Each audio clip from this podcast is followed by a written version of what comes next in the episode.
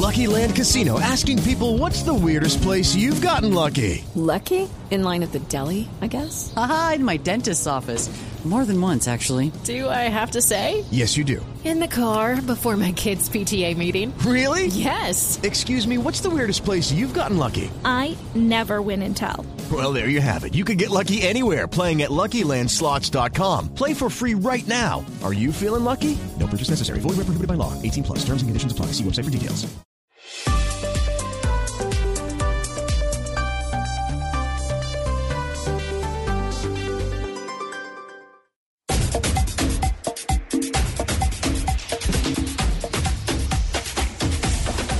Iniciamos otra semana, otro blog deportivo, el único show deportivo de la radio, al aire. ¿Usted también vino vestido de colibrí hoy al programa, Juanjo? No, sí.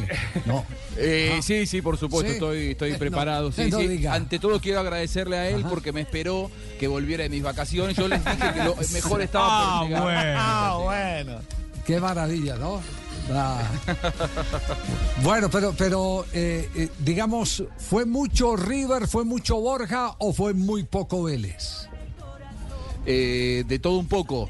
Cuando un rival contempla al, al, otro y ese otro tiene tanto poder ofensivo como River, y bueno, los jugadores se los veía que estaban desatados jugando ante un equipo como Vélez Arfield que parecía que no, no estaba dentro del terreno de juego. Ahora, con esas ventajas que entregó Vélez, no es habitual en el fútbol argentino, el fútbol argentino ver una diferencia de cinco goles. Y, y bueno, el primer hat-trick de Borja con la camiseta de River, goleador del fútbol argentino. Me parece que es mucho Borja. Probablemente estemos viendo el mejor Borja desde que llegó a, a- a jugar a River, ¿no? ¿Cu- eh, ¿Qué fecha es hoy? Hoy es 6, ¿cierto? Cinco, Sí. cinco, cinco. Cinco, hoy es 5, hoy es 5. Cinco de febrero. 5 de febrero, ¿qué nos, qué nos eh, resta para la próxima convocatoria?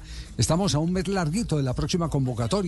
Y ahí es donde viene la pregunta. Castela, ante la falta de gol de Borré y esa incertidumbre que vive, Borja, Sí. ¿lo ve en la lista de Néstor? Sí, por supuesto. No si, tengo si a mí me tocara convocar en, eh, no, Néstor Lorenzo. Néstor No, Lorenzo. usted no, usted no. Tengo Javier, y usted tengo sabe cuál ha sido mi posición con respecto a, a ese tema del centro delantero en Sí, Colombia. Sí. Más allá del gusto del entrenador por Borré, más allá de que yo también me gusta el estilo de fútbol de Borré, más el que estaba en River que el actual, pero, pero sigo teniendo respeto y admiración por su estilo de juego. Eh, yo siempre estoy buscando, eh, como, como hincha de fútbol, Vu- nada vu- más. Vuelvo ya con la pregunta, eh, Fabio, que mantiene esos datos. Eh, ¿Quién es el goleador en este momento de la selección Colombia de los delanteros goleadores? ¿Quién, quién es el que más goles tiene en la selección de- Colombia? Sigue, de si- los delanteros. Sigue siendo Sinisterra, no me diga. No. Sí, yo creo que sí. No, ahora Sí. es Luis Díaz, porque Luis Díaz acuérdense que marcó doblete Sí. en el partido ante la selección de Brasil. Sí. Pero, pero, pero centros delanteros. No, no, no, atacantes, atacantes, atacantes, bueno. porque usted puede tener un, a un extre-. Claro, usted puede tener a un estre- Bueno, historias hay en el fútbol mundial de jugadores que no son centros delanteros, son atacantes, o puede ser un segundo punta, o inclusive puede ser un extremo y, y- y tienen una racha goleadora y se convierten en atacantes goleadores. Yo lo que estoy haciendo es un poquitico acá de reflexión que está pasando últimamente con la, con la selección Colombia y la cuota goleadora de la selección Colombia. Y si hay un hombre como Borja que está enchufado, pues uno pensaría que Borja tiene que estar Y- en el, próximo listado, ¿no? Lo que pasa, Sí, don le, Javi, le que doy una lo vuelta de a su uno. pregunta. Sí. Le doy una, vuelta de tuerca a su pregunta. ¿Hay algún jugador colombiano en lo que va del 2024 que tenga más goles que Borja? ¿Cuántos tiene sabes, Borja? Juanjo, Mundo, digo. Y Pero Borja tú sabes, tiene cinco en tres partidos. Sí, eh, tú sabes, Juanjo, no, que el- eso... no se jugó. ese, ese argumento a nosotros nos parece contundente. El que esté eh, hoy por hoy como el mejor delantero de Colombia en cuanto a estadísticas, a goles. Pero ese argumento no sirvió eh, en otros casos mucho más contundentes, por ejemplo en el caso de Córdoba, que era el delantero colombiano con más goles en Europa. Y no era convocado. y- O cuando lo para Preciado también. Pero, pero lo terminaron llamando a Córdoba. Eh, Pero final, y al como si no lo hubieran llamado. Sus goles lo, lo pusieron. Como si Pero- no- pero, Juanjo, pero- y- pero con Castela, respecto, ¿a quién le dieron contentillo? ¿A usted, a mí o a quién eh, le dieron contentillo con el llamado de Córdoba? Que lo pedíamos en, Claro. en- en ca- Entonces- cada, cada gol que hacía Córdoba, inmediatamente el- eh, pedíamos por justicia que por lo menos lo vieran. Mejor Claro. dicho, que lo, que lo Pero- sentaran por lo menos en el comedor. Pero don Javi, lo de, lo de, lo de Miguel Ángel Borja yo creo que tampoco Sí. es nuevo. Un momento, el año pasado, en el segundo semestre, en donde también tuvo una racha de, de varios goles y recuerde que, que averiguando ni siquiera fue bloqueado. Es decir, eh, yo, yo no sé si es que simplemente no lo tienen los planes el, el Néstor Lorenzo. Yo creo que hay, hay una sutil diferencia, Fabio, de- del año Sí. pasado a este. Eh, el Borja el año pasado era un Borja que estaba eh, hackeado por la relación distante con el entrenador de Michelis. Ah. Acuérdense lo Es que cierto. pasó en un encuentro Sí. en el que él creía que iba a jugar y no jugó, hizo un posteo de Michelis después de eso, lo borró dos o tres partidos. Y cada vez que podía de Michelis lo ponía a Salomón Rondón. Es decir, él tenía como competidor un jugador de, de similar calibre, porque Salomón Rondón también es un jugador de selección, probablemente hasta con más partidos que él en, en selección de, de Venezuela. Y venía de Europa. Y, eh, Hoy se fue Rondón y hoy Borja sabe que él es el 9 de River. Sabe que, y, y hoy por hoy, yo lo dije el otro día, ¿eh? ser el 9 de River es ser, salvando las distancias y trayéndolo a Sudamérica, River Claro. hoy tiene una realidad deportiva, económica, financiera. eh, similar a la del Real Madrid. Es decir, en Sudamérica River es más que nunca el Real Madrid de, de- de Sudamérica. Y Borja es el 9 de ese equipo. Y hace tres goles. O sea, hoy si no lo llamás a Borja es porque decididamente no te gusta ni medio cómo juega el fútbol Borja, porque es, es imposible no llamarlo hoy por hoy. Ya, iba a anotar eh, Castel, eh, po- Sí, porque esto yo apenas es una breboca. Más adelante Claro. vamos a tener todo el show goleador eh, de Borja en la tarde de ayer. De Las opiniones de los hinchas que eh, fueron en su mayoría favorables al jugador colombiano, pero en esta fauna que se llama fútbol, pues no faltó el que dijeran eh, con Hubo tres uno que goles. no, uno. Sí, claro, sí, no Para faltó que hablemos de él. No, sí, sí, sí. sí, Ahora sí, sí. Borja, Borja. Borja, Borja ya tiene experiencia en la selección, ha jugado, ha sido titular, ha convertido algún otro, uno otro gol. Sí, no es un jugador desconocido para la selección y para Ta- lo que significa tarea, la tarea entonces, mientras, mientras llegamos otra vez al tema, al tema de Borja, ¿cuántas convocatorias le ha hecho Néstor Lorenzo a Borja? Esa es una interesante tarea. Lorenzo creo que no, ninguna, Javier. Ninguna, don Javi. ¿Ninguna? Bueno, tarea. Ninguna, ninguna. Tarea, entonces ninguna, seguros. Seguros que no. Sí. Sí, no, no y lo lo- convocó. Entonces no hace parte No, no, del no, llavero de Lorenzo. Esa es, esa Ahí es la realidad. Lo que le decía, eh, eh, hubo, hubo oportunidades en donde ni siquiera fue bloqueado. Incluso Juanjo alcanzó a dar una vez este dato, que ni siquiera lo bloquearon cuando bloquean a 50. Claro. Bueno, más adelante estaremos con el show de Borja porque en este momento, bueno, nos ocupa algo, estamos pendientes en este momento de información desde Sao Paulo porque volvió otra vez el tema manido de James Rodríguez que no se amaña en ningún lado.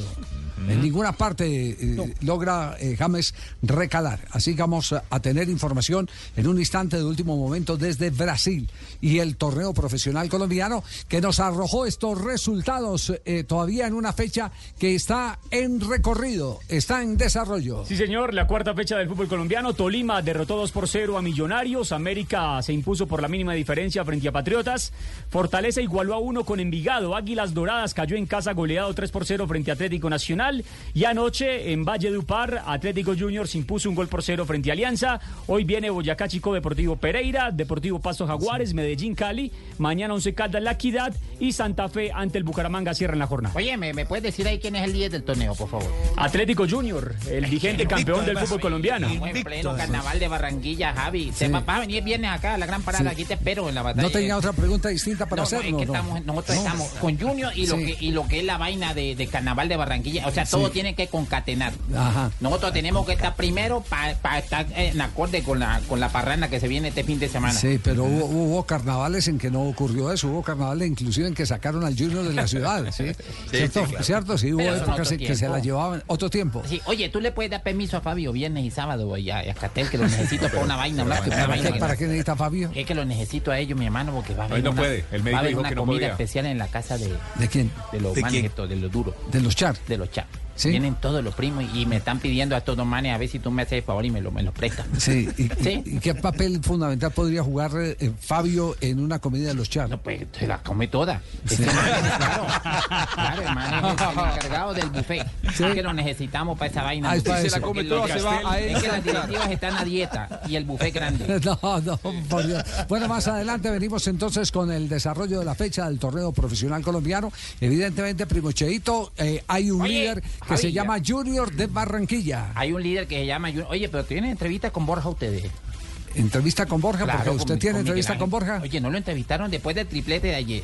Eh, si Yo hay, lo llamé, No, claro. si hay, pero ha sido una entrevista eh, eh, cara a cara. eh, Claro. tú Mano a mano. No, no, No, no, yo la tengo, no. Javi, yo la ¿Por tengo. qué tiene entrevista claro, con claro, sí? yo la tengo, claro, yo estuve ese, Uy, haciendo el pues trabajo. entonces va a de- estar carnudo todo ese bloque de Borja y, y todo lo que se dice del goleador colombiano en el fútbol de Argentina. La La, tabla de posiciones en el torneo colombiano hasta este momento entonces con Junior encabezando. 10 puntos para el Junior primero, segundo Tolima con 9, tercero Nacional con 7, cuarto Fortaleza con 7, quinto Águilas Doradas con 7, sexto América de Cali con 6, 6 puntos también para Santa Fe séptimo, octavo Millonarios con 5 puntos, viene el Deportivo Cali con 5 puntos noveno, décimo La Equidad con 5 puntos, décimo primero Envigado con 5, décimo segundo Once Caldas con 4, 4 puntos para Jaguares, posición 13, posición 14 para el Bucaramanga con 4 puntos, Deportivo Pasto tiene 3 puntos, es, está en la decimoquinta plaza, 16 para el Independiente Medellín con 3, Alianza Petrolera, posición 17 con 2 puntos, el antepenúltimo del campeonato es Deportivo Pereira con 1, con 1 Boyacá Chico y el colero del campeonato es Patriotas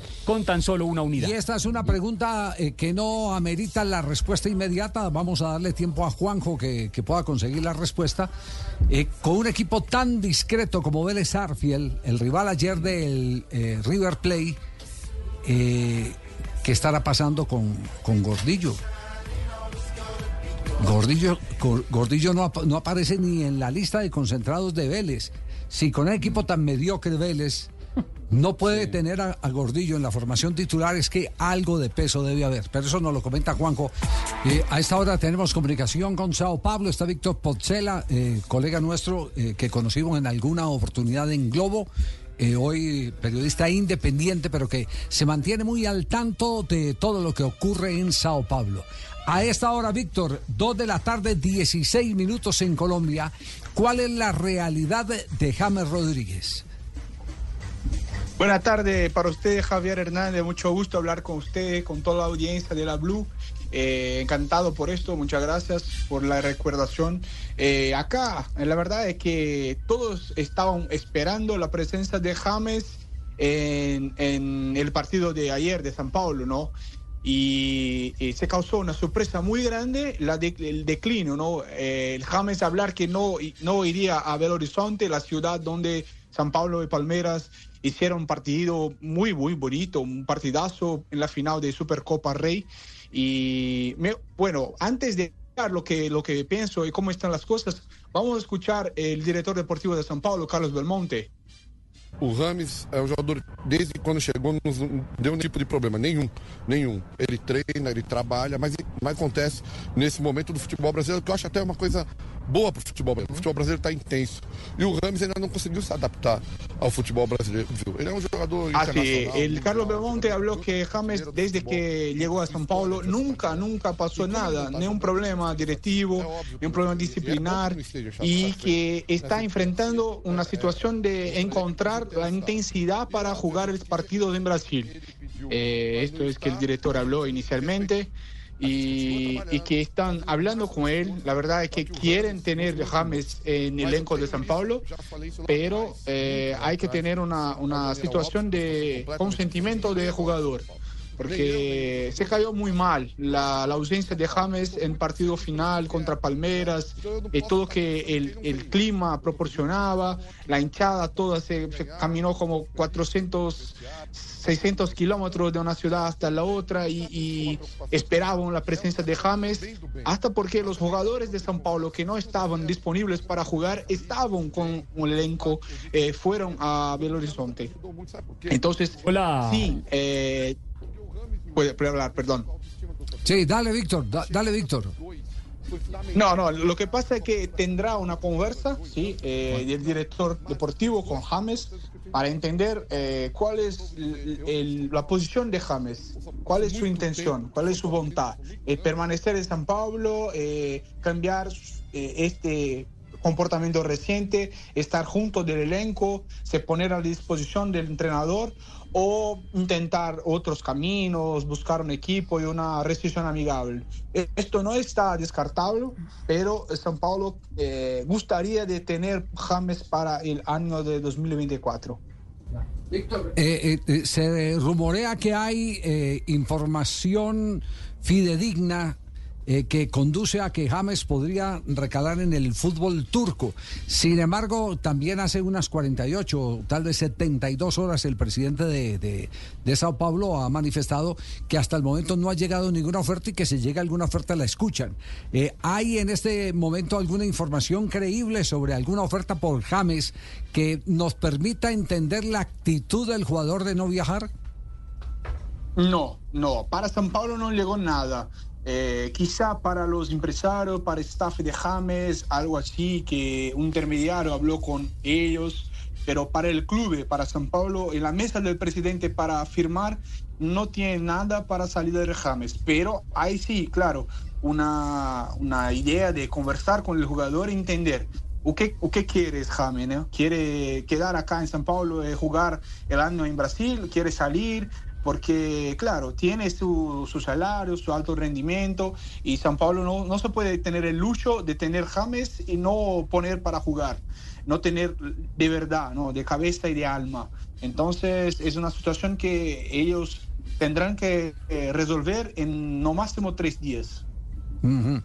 ¿Y, ¿Y, qué tal ha caído en la hinchada la actitud de James? Los torcedores, que, que, cómo, ¿cómo han reaccionado? Ah, muy mal, muy mal. Eh, se sintieron desprestigiados, ¿no? Y hasta el momento es justo, tenemos que hablar esto. Eh, la hinchada está siempre, siempre alentando a James. Ellos ponen mucha, mucha hambre de James ser un jugador que nosotros tenemos acá en Brasil como eh, la Copa de 2014, claro, hace 10 años, pero de Real Madrid, de mejores momentos de la carrera de James, la hinchada de San Paulo siempre, siempre eh, alentando al jugador, eh, hasta el momento nunca hizo una cobranza firme para James, nunca. Nunca un grito en la cancha, nunca. Entonces, la actitud de, de no viajar se pegó muy mal, muy mal para hinchada. Claro que la hinchada no está recordando de esto ahora, porque el título es mucho más grande, pero en breve, cuando las cosas eh, bajaren un poquito, eh, vamos a recordar dónde está James, qué va a hacer James, está de verdad en San Paulo, quiere jugar acá con esta camiseta. Eh, es un problema para el jugador y si, si James quiser eh, continuar en San Paulo, ahora yo pienso que va a tener que probar, ¿no? Probar para la hinchada que quiere estar acá. Sí, eh, hace no mucho tiempo una actitud similar de James produjo una cantidad de reacciones de exjugadores del Sao Paulo. Se han pronunciado las estrellas del pasado de Sao Paulo que son tan vigilantes de todo lo que ocurre en el club. Sí, sí, sin dudas. Eh, hay una hinchada muy cerca de la, de la cabeza directiva hoy de San Paulo, ¿no? Eh, la torcida organizada, los bajabárabas, como algunos países hablan, eh, la más grande de San Paulo es muy cerca, muy cerquita mismo de la directoría de eh, cuerpo directivo de San Paulo hoy. Entonces es casi peligroso esta relación y claro, eh, muchas veces la mensaje en que los directores quieren pasar al jugador llegan por la hinchada, entonces eh, hay que poner una lupa muy grande para la relación a partir de este comportamiento de James, ¿no? Eh, hay una desconfianza muy grande de que el jugador no está siendo profesional, no quiere eh, se, se, consolidar con sus compañeros para hacer un año de Copa Libertadores, de cosas grandes que San Paulo quiere buscar. Ya. Víctor, un abrazo enorme, muchas gracias eh, por eh, permitir este reencuentro ya en la frecuencia de Blue Radio y estaremos pendientes, eh, lo estaremos molestando a ver qué ocurre, qué otra novedad se da en el caso de Sao Paulo, James Rodríguez. Un abrazo inmenso. Usted no molesta nunca, es un mucho gusto, encantado. Gracias. Siempre que precisa, solo llamar. Un abrazo grande. Muy amable. ¿Cómo quedó el partido? 0 por 0, Javier. Ajá. Se fueron al lanzamiento desde los 12 pasos. Allí se impuso el Sao Paulo 4 por 2. Convirtió Caleri, Galopo, Maía y Araujo para el equipo de James Rodríguez, campeón de la Supercopa de Brasil. Sí, eh, eh, Castel, eh, Juanjo. Yo ya, sí. la verdad es que mi, mi, pensamiento yo sí agotó. Yo, yo pensé que eh, James había entrado en una eh, onda de eh, contrición, es decir, que estaba arrepentido de, de, de, desplantes, de indecisiones, de salidas en falso y fue ese momento en el que nos alentó y, y- en la selección colombiana Néstor Lorenzo lo arropó bien, lo fortaleció y, y además le dio la oportunidad de que el equipo se diseñara de una manera particular para que él pudiera jugar de media punta y que se hiciera mucho más visible lo poco o mucho que él hiciera en esos tramos finales del terreno de juego, pero se está repitiendo el, el- el episodio de siempre con James Rodríguez. ¿En qué James creer entonces? ¿Cuál James? Claro.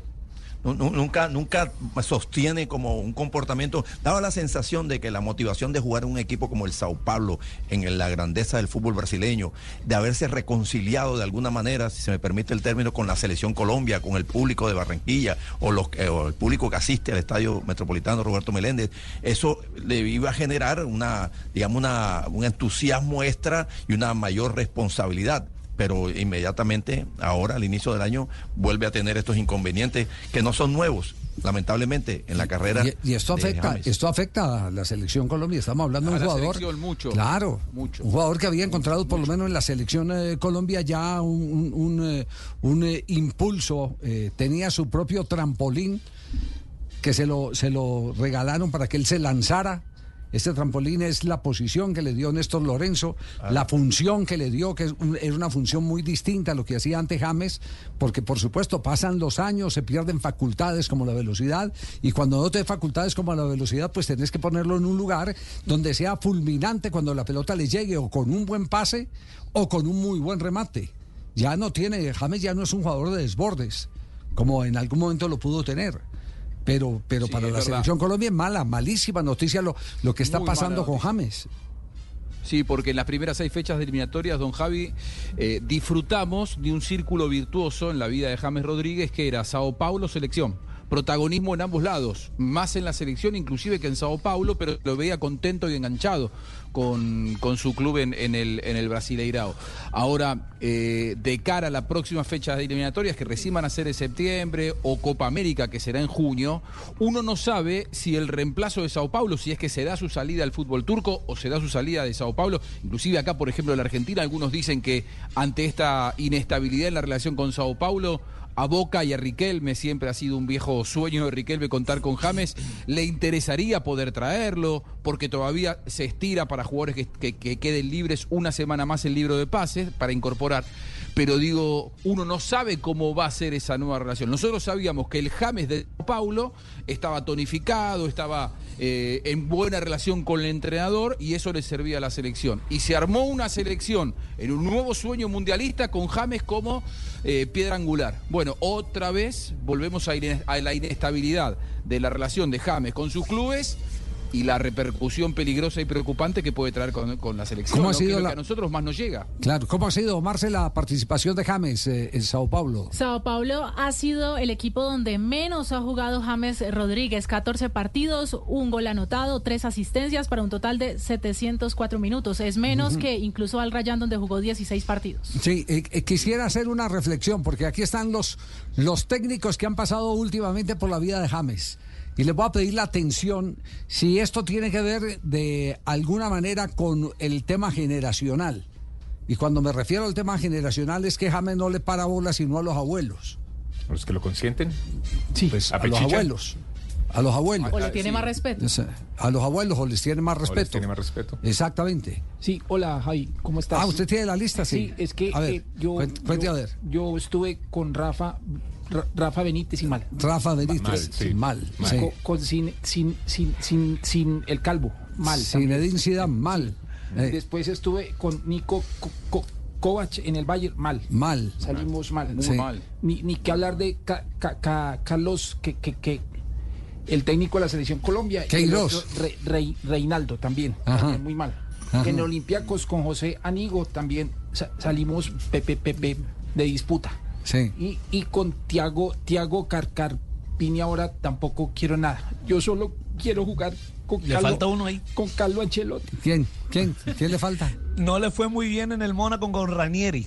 con Claudio Ranieri también. No, de eso hay una historia que, Bueno, es, una- pero que es una solo- historia cierta, es decir, para, para, pero ese era un momento en el que James todavía era, eh, eh, Era- dominable. Mundial. Hueso. Era dominable, era exactamente de carne y hueso. Era, Solo- era el niño aquel que se sintió eh, eh, de cierta manera eh, desconectado, impotente y además pesimista porque encontró un técnico de una mano muy dura y eso obligó a José Peckerman. En aquel entonces, Peckerman viajó y estuvo un largo periodo en Mónaco para, eh, para, para consentirlo, para decirle que eso era pasajero, que esto y que lo otro, y tenerlo en las condiciones en, en las que finalmente lo tuvo para jugar la Copa del Mundo, donde termina siendo el punto más alto de su carrera. Es el, el el- el mejor gol del campeonato y además goleador. Ese, ese, ese, ese- eso es cierto, pero tuvo que ir José Peckerman. Entonces no todos tienen ese método de cuna, exacto, de guardería, de, de- de- de consentir, sino que hay algunos que no les, que no les guste y sobre todo me da la impresión son los técnicos jóvenes. Solo quiero acá a Carlo, a, a mi abuelo Carlo Ancelotti. Y, y si Castel se anima a dirigir nuevamente también, a él le hago caso. Javier, estaba, estaba haciendo un rastreo sobre, ¿eh? sobre los rumores en Turquía sobre la posible llegada al Besiktas de Sí. James Rodríguez a raíz de lo que se presenta en Sao Paulo. La verdad es que todavía no se ve algo serio. Simplemente hablan de las especulaciones que hay en Brasil, lo que dijo Carpini, que es el directivo del equipo tricolor. Lo que sí podemos decir, Javier, es que tienen plazo hasta el viernes para tomar una decisión porque se cierra el mercado de invierno en Turquía el próximo viernes 9 de febrero. Hola Javier. Hola Osgur. ¿Cómo está Javier? Volviste Osgur. Aquí pendiente de noticias de goleador colombiano. Goleador, goleador. Goleador, también, goleador. También También, me sí, cuentan sí, que sí, también. Sí, mucho, mucho. Me cuenta mi primo al bajar rascar la almeja. ¿Cómo llama? Al bajar rascar la almeja. ¿Qué dijo Periodista Almeja? deportivo de Besiktas, Sí. que en Besiktas lo quieren. Y como es tan consentido, allá garantizan Besiktas por aquí, Besiktas para allá. Ah, También, sí. Más consentido que perro chiquito. Aquí esperar al gran goleador colombiano y estar pendientes cualquier noticia bien, Osgur. para todos ustedes. Informados, Gur, para el blog deportivo gratis. Cobre la cuenta en, en, en Davi- en Gratis, Davivienda, no, en Conavi. Conavi, Conavi quiere la Ahí cada sí. rato miro, pero no aparece saldo. No, En cada ya. esquina hay un Decir doctor que llega que nada. En Conavi, sí, se le Sigue consigna en grande, Conavi. sigue Sí. grande cuenta. Aquí Sí, tengo. sí. ¿Eh? O en Concasa, si no tiene Conavi, en Concasa, tranquilo. Ah. Sí, Pendiente. Su entrenador en Sao Paulo en Bancoquia. O con desarrollo, es si quiere, ahí Desarrollo. también, le pueden consignar su billete. Banca. Bancoquia, Bancoquia. Exactamente, sí, sí, sí, o el Banco, Banco Industrial Cafetero. Eh, Banco Cafetero del otro día. Qué lío el de James. Bueno, esperemos a ver en qué aterriza todo este, todo este tema, pero, pero qué talento eh, tan eh, desperdiciado. Qué talento tan desper- desperdiciado por, por parte de un hombre que no ha sabido manejar sus emociones. No ha sabido manejar sus emociones. Pensamos que ya había sido un acto de contrición total y absoluto, un arrepentimiento sin reversa, cuando lo vimos con tanta nobleza, eh, inclusive cambiando sus comportamientos frente a la afición en la ciudad de Barranquilla, porque se mostró cercano a la gente, lo que tampoco era común en él, y de un momento a otro vuelve otra vez este episodio ya con eh, el Sao Paulo. El no viajar no fue una, una afrenta a los dirigentes, es una afrenta a sus propios compañeros. El no estar con ellos es una afrenta a los propios compañeros.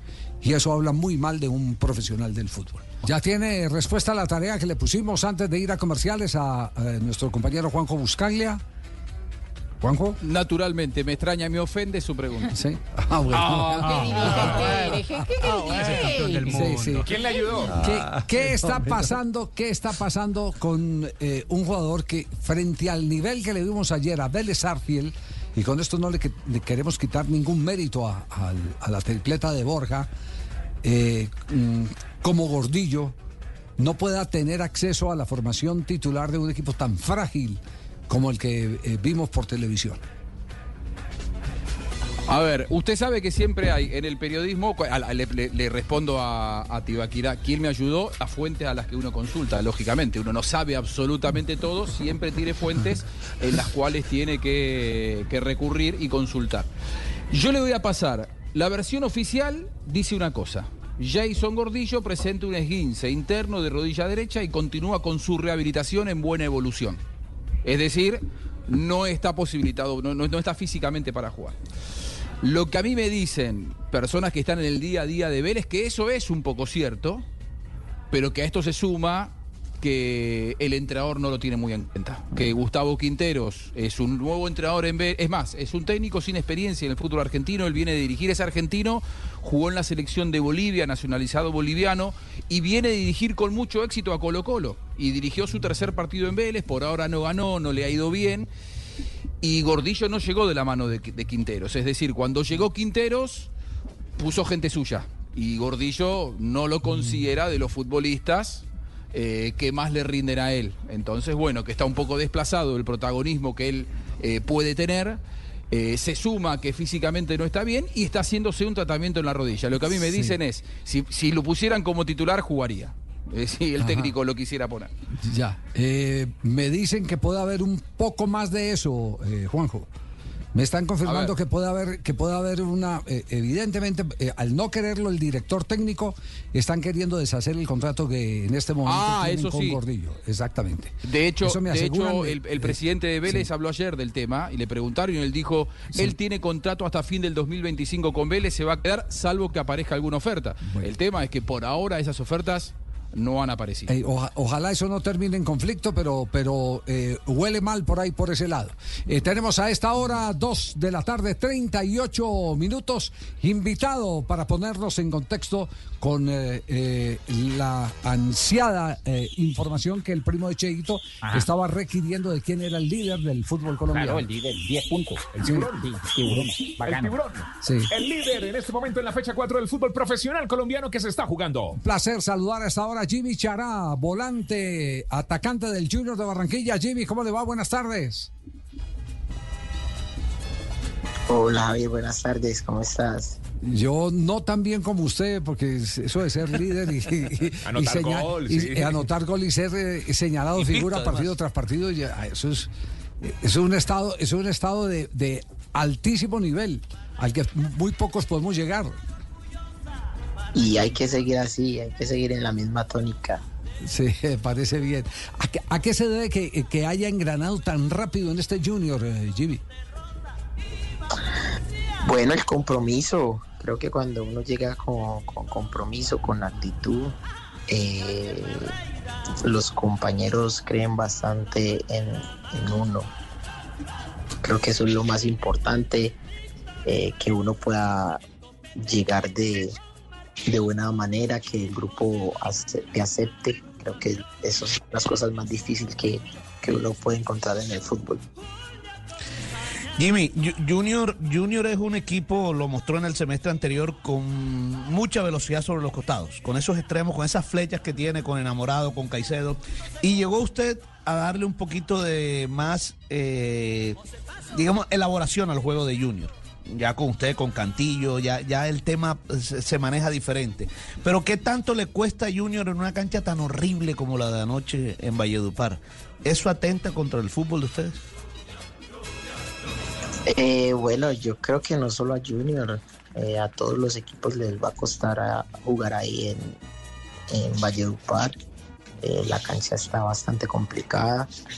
Eh, nosotros tratamos de hacer eh, un juego inteligente, un juego que, que nos, nos pudiera dar resultados, ya que pues estamos acostumbrados a, a otro estilo de juego, más de manejo, de, tenencia de balón.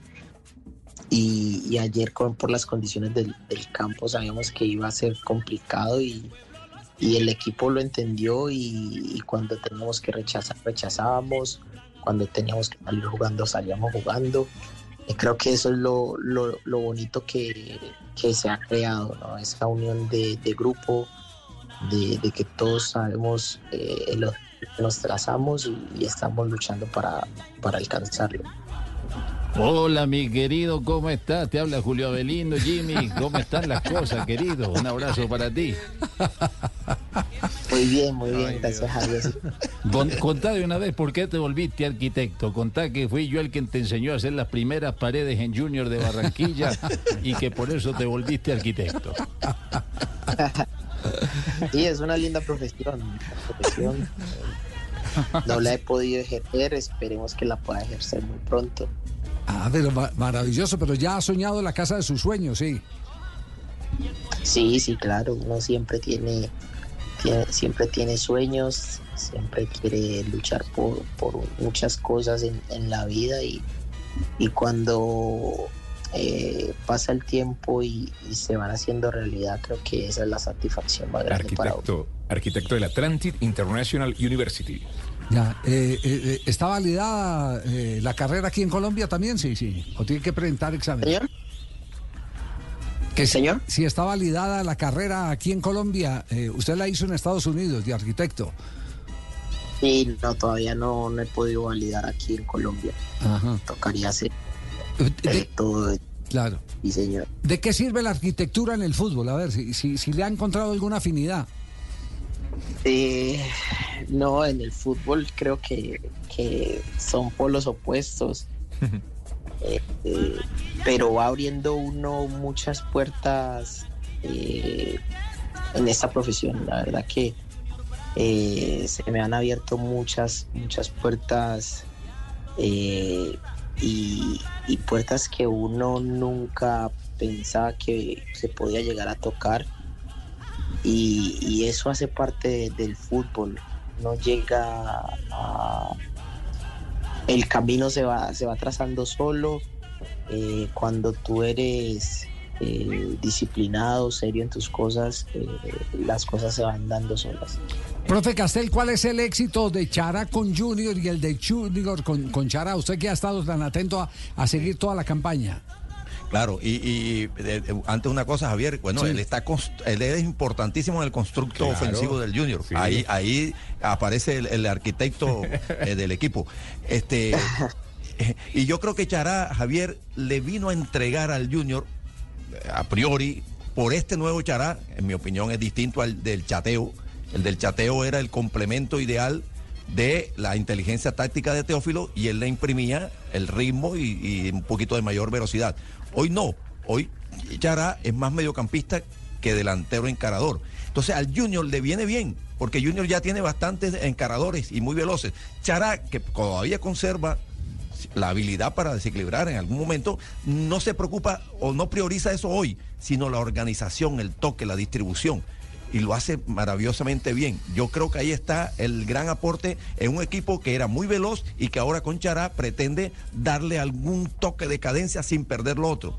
Eh, me parece que ese es lo, que, lo que le conviene al Junior, la búsqueda del Junior con, con Chará. Y a Chará le, le conviene muchísimo jugar en Junior porque conoce el ambiente, el estadio, los compañeros, la gente lo quiere. No pudo llegar a un lugar más ideal para jugar al fútbol, para expresarse, porque es feliz. Y además porque el Junior juega, juega bien, juega bien al fútbol. Y Chará eh, este, entra ahí fácilmente. ¿Se, se ve así? ¿Esa definición es exacta o no? Jimmy. Sí, creo que eh, llegó a, a ser un complemento más de, de lo que el equipo venía haciendo. Eh, tenemos, como dice el profe, eh, jugadores muy desequilibrantes por las bandas, jugadores que, que nos eh, ayudan en esa, transición, en esa transición de, de defensa-ataque eh, y a muy buen ritmo. Y, y vengo a, a aportar un poco más a, a esa transición. El, re- el repaso de los goles de, de Jimmy Chará por años. A ver, en 2017 11 goles Jimmy, 2018 3, 2024 ya van 2. De 1 a 10, eh, ¿cómo te sientes Jimmy en tu nivel en este año con Junior? Eh, muy bien, muy bien. La verdad que, que me siento muy bien físicamente. Hace mucho tiempo no, no jugaba eh, bastantes minutos iniciando la temporada y, eso me tiene muy contento, muy feliz eh, de poder llegar a- al grupo, adaptarme bien y, y poder sumar bastantes minutos. Y, y Eh, con los Javier. char bien todo, ¿cierto? Sí. Claro. Es que Con los char bien Todo Jimmy, sí. Sí, muy bien, muy bien. Eh, Sobre te hacen seguir en casa. sobre todo con Derro. Derro. Derro. Derro claro. Ese, que está con el billete en la mano Ah, ese es para el la del fiesta. contrato. Claro, Es el del contrato. con Jimmy. ya. Derrochar, sí. Claro, con el Derro, sí, porque esta vaina... El Derro más en serio, nada de reco, nada de reco. Señor arquitecto, un abrazo, muchas gracias por acompañarnos hoy aquí en Bloque Deportivo y nos alegra mucho que el talento eh, colombiano que se repatrie eh, venga y venga todavía marcando diferencia. Es decir, aquí lo bueno de Charay es lo que tenemos que concluir por los partidos que hemos visto, es que llegó eh, para traer eh, ese fútbol que siempre lo hizo brillante. No vino para eh, echarse la cobija encima ya en el perfil de aquel jugador que ya lo dio todo y que no le queda nada y que solo viene para el retiro, no más a robar de imagen. En el caso de, de- de Jimmy, lo que estamos viendo es un jugador que fue repatriado, pero fue repatriado para seguir dando lo bueno que le valió para salir del país. Así, Jimmy, que un abrazo y, y que las cosas eh, para bien del fútbol colombiano continúen en esa misma tónica. Que siga construyendo. Muchas gracias, muchas gracias por la invitación. Y va, a quedar, abrazo a y- y va a todos. quedar más cerca ahí de Néstor Lorenzo, el técnico de la selección. Esperemos que se dé la posibilidad, claro que sí. Muy bien. Gracias, Jimmy Chará, eh, figura del Junior de Barranquilla. Ganó eh, cómodamente Junior eh, para usted, eh, profesor Castel. No, cómodamente no, no, no. Eh, yo creo que fue superior en el primer tiempo, ahí pudo marcar alguna diferencia, pero en el segundo tiempo realmente Junior disminuyó mucho su juego. Eh, porque se cansó, porque por alguna razón. Cancha muy difícil. O porque él también la cancha, etcétera, o porque también porque Alianza mejoró en el segundo tiempo en la presión, en la agresividad, impidió que jugaran con comodidad. Si usted deja jugar con comodidad, con cierto límite de comodidad a jugadores como los que tiene el Junior, pues ellos eh, se, se- se- se regodean y, y- y te generan mucho fútbol y te dominan. Eh, en el segundo tiempo, cuando presionaron, cuando le hicieron sentir más la fuerza, mejoró, le cortó el circuito y de no aparecer aquella jugada de penal, tal vez eh, hubiera tenido dificultades hasta de conseguir la victoria el Junior en el segundo tiempo. No me diga, algo parecido a lo del América. No hubiera parecido el autogol, no hubiera podido. El- exactamente. ¿Sí? Bueno, pero Sí, eso sí, estaremos hablando más adelante, porque hoy en la ciudad de Cali no se habla tanto de los tres puntos, sino que se está conversando sobre la lesión de un jugador que es vital en el América de Cali, que para la hinchada es un símbolo, que es el caso de Adrián Ramos. Estamos en Blog Deportivo hasta ahora y fútbol internacional. Roma Cagliari. Este, el tercero, bastante accesible. Va el centro con zurda, cabezazo. Pellegrini.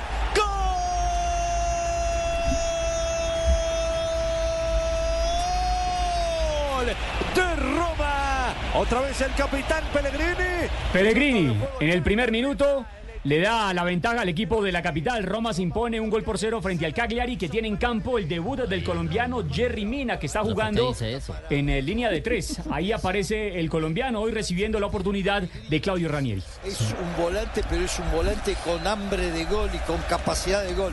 Acá una suerte bárbara. pues, Nada que yo no veo que haya estado Jerry en la jugada. ¿Cierto que no, Javier? No, no. Delanteros, váyanse arriba, chicos. ¿Alcanzaste a ver Castel? No, no, no. No, no, no, no lo vimos. No, no creo que haya estado en la jugada, estaba en otro, en otro sector, era una jugada que tenían Sí. que cubrir los que estaban en el primer palo. Eso pienso yo también, sí, señor. Sí, eso pienso yo también, Estoy muy sí. concentrado ahí Sí. con, con la Concéntrese línea. en el partido, Jerry. Uy, el Pero, sobre Jerry ha dicho algo el, el, eh, técnico de- del Cagliari, ¿cierto? Sí, eh, lo que ha dicho Javier eh, eh, Claudio Ranieri en la previa de- de- del fin de semana de la fecha del calcio italiano Sí. es que tiene que ajustar un poco más a Jerry Mina, No, que hay diga que dijo. cintura para que tácticamente sea un poco mejor. ¿Sabe qué dijo? ¿Qué dijo? Que me tenía que afinar. Sí. Así dijo, ayer hay que afinarlo. Imagínese usted. don Cuando a uno le dicen Castel que lo tienen que afinar es ¿por qué? Porque tiene eh, descoordinaciones en, en movimiento. Siempre. Uy, tiene no, Castel. cierta, cierta, Uy, no, eh, digamos, Rítmico. sí, Ya- cierta torpeza, cierta Ay, torpeza en no, no, no, no. Dios mío bendito. Lo voy a quitar del chat. Ya te voy a bloquear también. Así como me bloquearon a mí lo que le llaman. No, Javier, No, estoy también buscando puede aquí. provenir desde lo físico, ¿no? ¿De qué? Afinarlo físicamente. Ah, bueno, también Yo creo que por ahí. físicamente. Gracias, Cristian, gracias. No, no, pero no le podemos cerrar Para la Para mí, sigue, la para mí sigue siendo muy fuerte eh, Jerry en el fútbol aéreo, Aéreo, pero sí. muy deficiente eh, Ay, por no, debajo. Javier, no. por debajo. Qué tal en el humor? Más para leer, más para leer las cosas. Eh, Sobre Claro. todo, saber en qué momento tengo que anticipar, en qué Mi momento tengo que respaldar a un compañero, en qué momento eh, la jugada está pidiendo que haga una cobertura para cubrir una línea de pase, para no dar oportunidad a que metan la pelota hacia un eh, rematador. Todo eso que es tan importante que se maneja principalmente en el mensaje de la cabeza a los pies. Ay, Recuerden que el fútbol es un eh, deporte que empieza en la cabeza y se ejecuta con los O pies. sea que yo me demoro más porque mío 1.96. entonces- Exactamente, no, y es que, es que no, además científicamente está demostrado. Está demostrado, sí, Claro. sí. Ah, con razón. Científicamente está demostrado, les cuesta más a los a los altos, Claro. el recorrido es mucho más largo, el mandato del cerebro. El mandato del cerebro, está sí es. científicamente evaluado. Ah, bueno, Eso no es carreta. Ya tengo cien- una disculpa. Y hay jugadores, hay jugadores que son bajitos, reaccionan mucho más rápido cuando se trata de mano a mano, sobre todo Castel, porque el centro de gravedad está un poquitico más bajo, giran con más facilidad, ¿no? Claro, frenan y giran con mucha más facilidad. Que, que el freno es tan importante como, como la aceleración. Eh, Así como los carros, el freno es tan importante como la aceleración. Bueno, para jugar fútbol y gambetear y engañar también. Eh, es la, tanto tan importante la velocidad como el freno. Y hay unos jugadores que frenan impresionante, no, no les pasa nada en las rodillas. Y, y hay otros que le- le- les cuesta. Caso de Cristian Barrios, por ejemplo, para graficar. O sea que Castel era más alto que yo cuando jugaba. Nunca le llegó a los pies. Bueno, pero ah, como usted, como usted, Jerry, como usted, Jerry, como usted, como usted, a- algún gol de cabeza hice. Ay, así ay, fue. sí, algo no, bueno, Sí, pero no en tengo mundiales. siempre. Quiere tirarse en el chiste que ya No, que no, dejó- no. Ay, no, el que tengo ahora para el medio tiempo me toca ir al camerino con algo bueno. Sí. Sí, señor, presente mi que le voy a echar rápido. Señoras y señores, en el único show deportivo de la radio. La cortina. Regresa el show de Jerry con nuestras superfocas. Ahí está la foca Cristian, la foca Marcela, la foca Castel, la foca Juanjo. Dice. Hola Hola amigos, bienvenidos Le dice un amigo al otro, ve, ¿verdad que te vieron con tu mujer en el zoológico? Dijo, sí, señor. ¿Y qué hacían por allá? Dijo, no, es para ver si la llama seguía viva.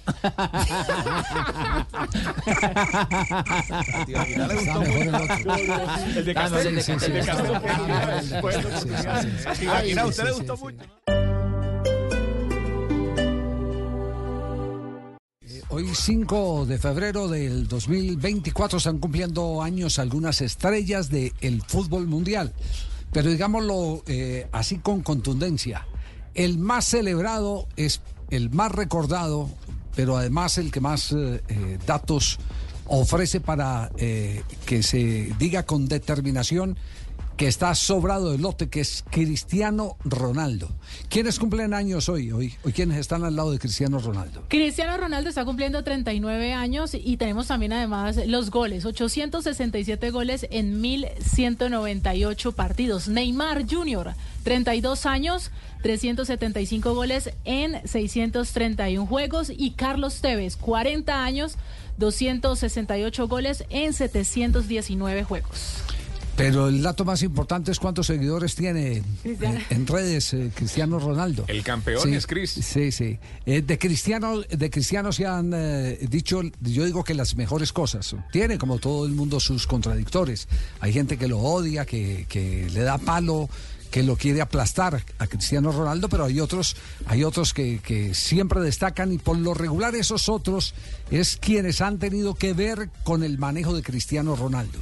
Yo no me canso de repetir que hay un libro eh, que infortunadamente lo presté y era con carácter devolutivo, nunca eh, volvió.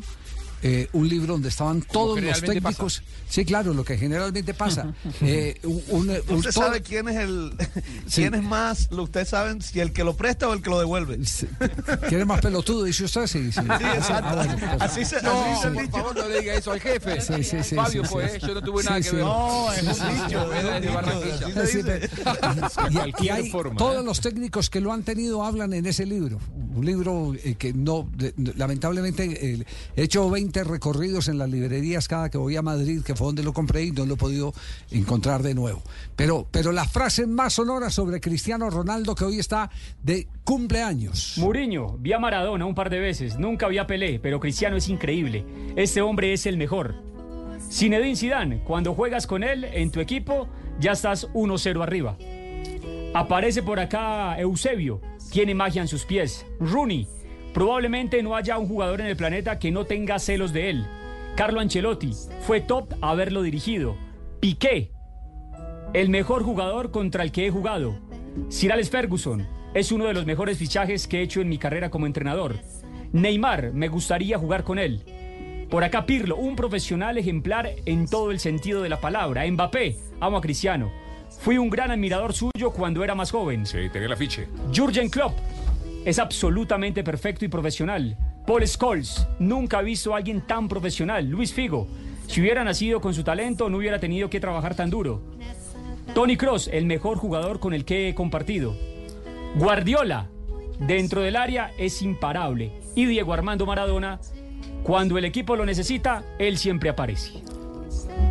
¿Qué tal eh, el recorrido en el pensamiento de tantas estrellas, autoridades del fútbol para definir a, a Cristiano Ronaldo? Hola Javi, ¿cómo estás, parcero? Hola, ¿cómo te eh, va? viste, se le escapó el clásico ahí en el último minuto, ¿no? Estamos Sí. de fiesta, amigo, fiesta. Sí, Son pues- 39 años y me siento como de 20, ¿eh? Ah, ya. Ah, qué lindo. He escuchado las frases de, de cada uno de los jugadores y el que más me gusta es el de Piqué, porque me ha quedado clara. ¿ah? Qué lindo. Fantástico, Javi. Aunque te tengo que decir la verdad, ¿eh? Sí. No es fácil cumplir años en febrero. Ajá. Tengo los gastos de los niños, son cuatro pequeños y bueno, Sí, pues. los uniformes, los, Los útiles escolares, Es este más. cristiano pobre. Este más, Javi, y me ha tocado recurrir a un gota a gota aquí en Arabia, ¿eh? Sí, sí. Ha sido un camello conseguir uno, pero bueno, lo hemos conseguido y es lo importante para poder comprar las cositas. Georgina me ama bastante, Javi me ama bastante. Sí. Ella me ha consentido. ¡Ey! Georgina, ¡ey! Limpia la parrilla para, para, para el asadito, ¿eh? Eso, la chunchulina y la morcilla. Eso, asado Eso, qué rico. Javi, no es por exagerar, pero me he conseguido un bulto de mazorca divino para el No, asado, ¿eh? Fantástico. ¿verdad? pero Sí. bueno, usted sabe que Oiga, a mí me eh, quieren bastante. eh, tuvo la oportunidad de hablar. ¿Quién lo ha llamado? ¿Ancelotti lo llamó esta mañana? Sí. Por supuesto, el viejo ¿Qué siempre me llama. Me Sí. dijo, hola, mi nene hermoso, ¿cómo está? Mi 39. Yo, hey, ¿cómo estás, Ancelotti? ¿Cómo me extrañas? "Eh, bueno, vamos a mirar a ver cuándo te puedo dar un buen regalo porque estoy un poco corto porque el tío Florentino no ha pagado las cesantías. Ah, ¿no? ¿Lo llamó, lo llamó James, no? Ah, por supuesto, pero fue una llamada bastante larga, ¿eh? ¿Sí? ¿Qué dijo? Bastante larga. ¿Qué dijo? Bastante larga. Me dijo, hey, compadre, ¿cómo vas? Y yo, eh, sí, hola, Cris- Cristian, Cristian. Hey, papi, habla rápido porque la llamada te sale cara. Y internacionalmente los minutos salen caros, Javi. Llamó por cobrar, sí, claro. Ah, por supuesto. Pero bueno, nada, Eh, Javi. pero mire, soy- nosotros le tenemos el mejor regalo, eh, Cris. Eh, ¿cuál será, Javi? ¿Cuál Eh, será? este es su primer gol. Escúchelo. El robo de balón, ojo ahora a la jugada rápida. Prats que de nuevo sale a media salida. La pelota que, que queda suelta. ¡Qué golazo! Para cerrar el encuentro, Custodio. De nuevo la indecisión de la zaga del Betis. Lo ha aprovechado Sporting para conseguir. Su primer gol con el Sporting de Lisboa, le trae gratos recuerdos hoy en este cumpleaños. por supuesto, me tiene una particularidad. Sí. Que el narrador le dice custodio. Sí. Porque el generador de caracteres salía custodio, no Cristiano Ronaldo. Sí, sí, no, eso él dice custodio. ¿Para qué te traje? No sabían quién era Cristiano Ronaldo, que No, creció una no puede leyenda. ser, sí. Por es eso le del custodio. generador de caracteres. Claro, ahí se equivocó. Ahí Custodio. cae también el hombre Es, por, es por decir, mirar si la hubiera pantalla. puesto chulo o sin H, lo jode. No, Pero no, no. sí. Ahí Es va. que soy custodio Ese gol fue el Ronaldo 7 de Abello, ¿eh? octubre. 7 de octubre del 2002 con el Sporting de Lisboa. ¿Le gustó el regalo, Cris? Por supuesto, gracias Javi. Un abrazo, viejo querido, un abrazo. ¿Alguien, ¿eh? alguien lo ha llamado a Euló? ¿Le mandó Por regalo? supuesto, todos los de Blog ¿Sí? Deportivo, ellos son unos personajes y bueno, por aquí vamos a, a empezar a destapar unos sobrecitos que me llegaron, ¿eh? El primero eh, es un sobrecito pequeño, Javi, ¿sabes? Sí. Ah, con razón es que es de Fabio Poveda, con razón. eh, mi querido Fabio desde Barranquilla, qué lindo el chiquitín, tan tierno él, como siempre. A ver qué me envía. Ey, una, una cajita, ¿eh? Una, una olla express, Javi, una olla express. Sí. Ah, pero la olla express viene sin caucho y sin pito, No, ¿no? Ese Fabio siempre con las mismas, ¿eh? Oye, pero también me ha llegado uno, uno de, de- del argentino que volvió de vacaciones, Opa, ¿eh? sí. Mi Buscalia, gran amigo Buscalia. Buscalia, ¿eh? Con su Eh. camisita negra igual que yo, ¿eh? Papacito. Grande, eh, pero grande. bueno, ¿sabéis qué me ha dado Buscalia? Un alfajor. No, siempre da lo mismo. Siempre da lo mismo. ¿Sabes qué es lo peor? Uno solo. Javis, es solo un alfajor. Y lo peor es que me mandó Si una noticia tacaño, que dice, para Cristiano, el más grande de todos los tiempos. mi Ah, amigo, sí. mi parceiro, dice. Mi parceiro. Y lo No. escribió así, pero me dice que, por favor, que le guarde las boronitas. No. ¿qué es esto, por Dios? ¿Qué es esto? Ah, y no puede faltar el viejo, ¿eh? Castel. Por fin se le mandó regalo Castel. Por supuesto, aunque me tocó pagar el envío, pero no importa. No, No, importa, me tocó pagar el envío a mí, pero el viejo se dejó ver, Javi. Por fin. Ahí por ahí me llegó. Es, es, ¿Qué es esto? Una pastillita azul. ¿Ah? Cuatro bolas de borojó. Y un, y, y un DVD, Javi. ¿Quién un DVD. Castel. Castel. Pero el DVD es lo más chistoso. Dice ¿Está el los cuatro mejores goles míos. No. ¿qué es esto? Por Dios, eso es, es el colmo. ¿eh? Es el colmo. ¿eh? No, Javi, ¿sabes quién?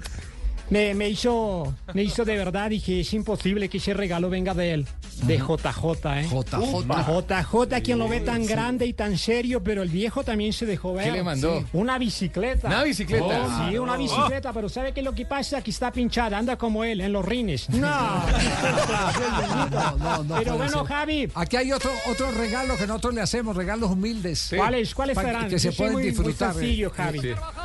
Va a sacar Carvajal el centro, viene para Ronaldo.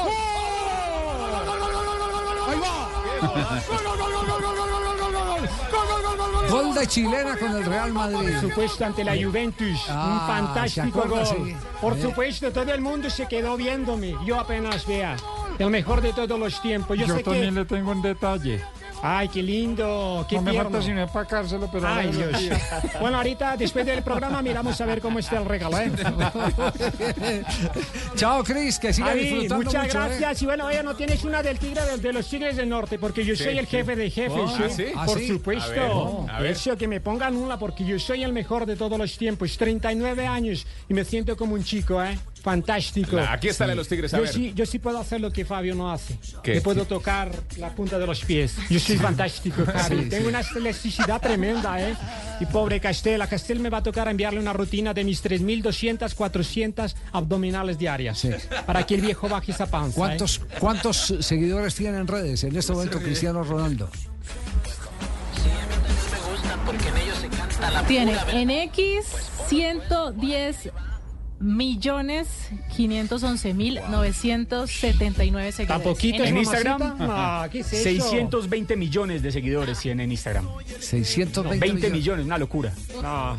Y- Ah, esa es la que me encanta, Javi. Usted Sí. verá como aquí me, yo me trepo a los camellos. Sí. A los camellos me trepo y aquí en Arabia, porque es que no tengo para los pasajes, entonces me toca alquilar camello para ir a los entrenos, Javi. Usted No, sabe no que me lo imagino, sí. la situación aquí en. Arabia es costosa y bueno, Sí. a veces Georgina no hay. ¡Ey, Georgina, qué pasó! Con las cervezas, con las frías, eso. Eso. Georgina me ama, don Javi. Es un amor incondicional, ¿eh? Sí, claro. Fantástica. Sí. Fantástica, don Javier. Usted viera el, el desayuno que me dio esta mañana, ¿eh? Sí. Changuita, doble huevito, Ah, chango. buen No, calado. no puede ser. Sencillo, yo soy muy sencillo, don Javi, ¿eh? Los huevos los Fantástico. compró por rápido. Tocó, don Javi, pero Sí. debo, esa, debo ese, ese domicilio todavía. Ah, no, debo no, ese no, domicilio. sí, pobrecito.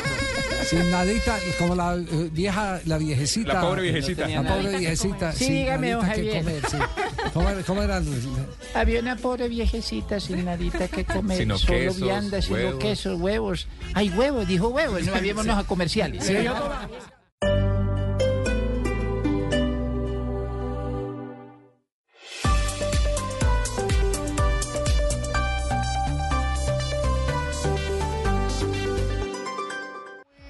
Controló el Yarango, espera Lukaku.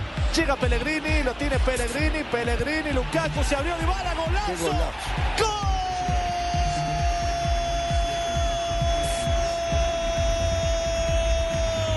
¡Gol! ¡Golazo de la Roma! Una joya de la joya, pero conceptualmente y colectivamente es un golazo. El que acaba de meter el equipo de Daniele De Rossi cada vez juega mejor. Roma empezó con Dybala haciendo correr la pelota en la mitad de la cancha. La va a terminar la joya dentro del área. Es un golazo el de la Roma que le gana Cagliari 2 a 0, Vito. Qué inteligencia del Cristante, ¿no? Porque ese cambio de frente decisivo y después la deja pasar Lukaku porque lo ve llegar de frente a Dybala. Realmente una jugada que tuvo todo, toque de Luco, cortina, definición, cambio de frente. ¿Tampoco la vio Castel esta jugada?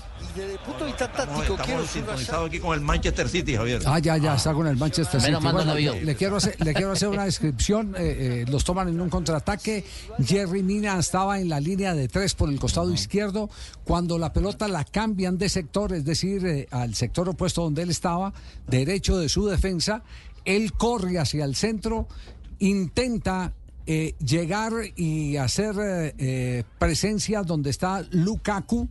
Y cuando la pelota va a llegar a Lukaku, él se tira al piso presumiendo, presumiendo que Lukaku va a definir.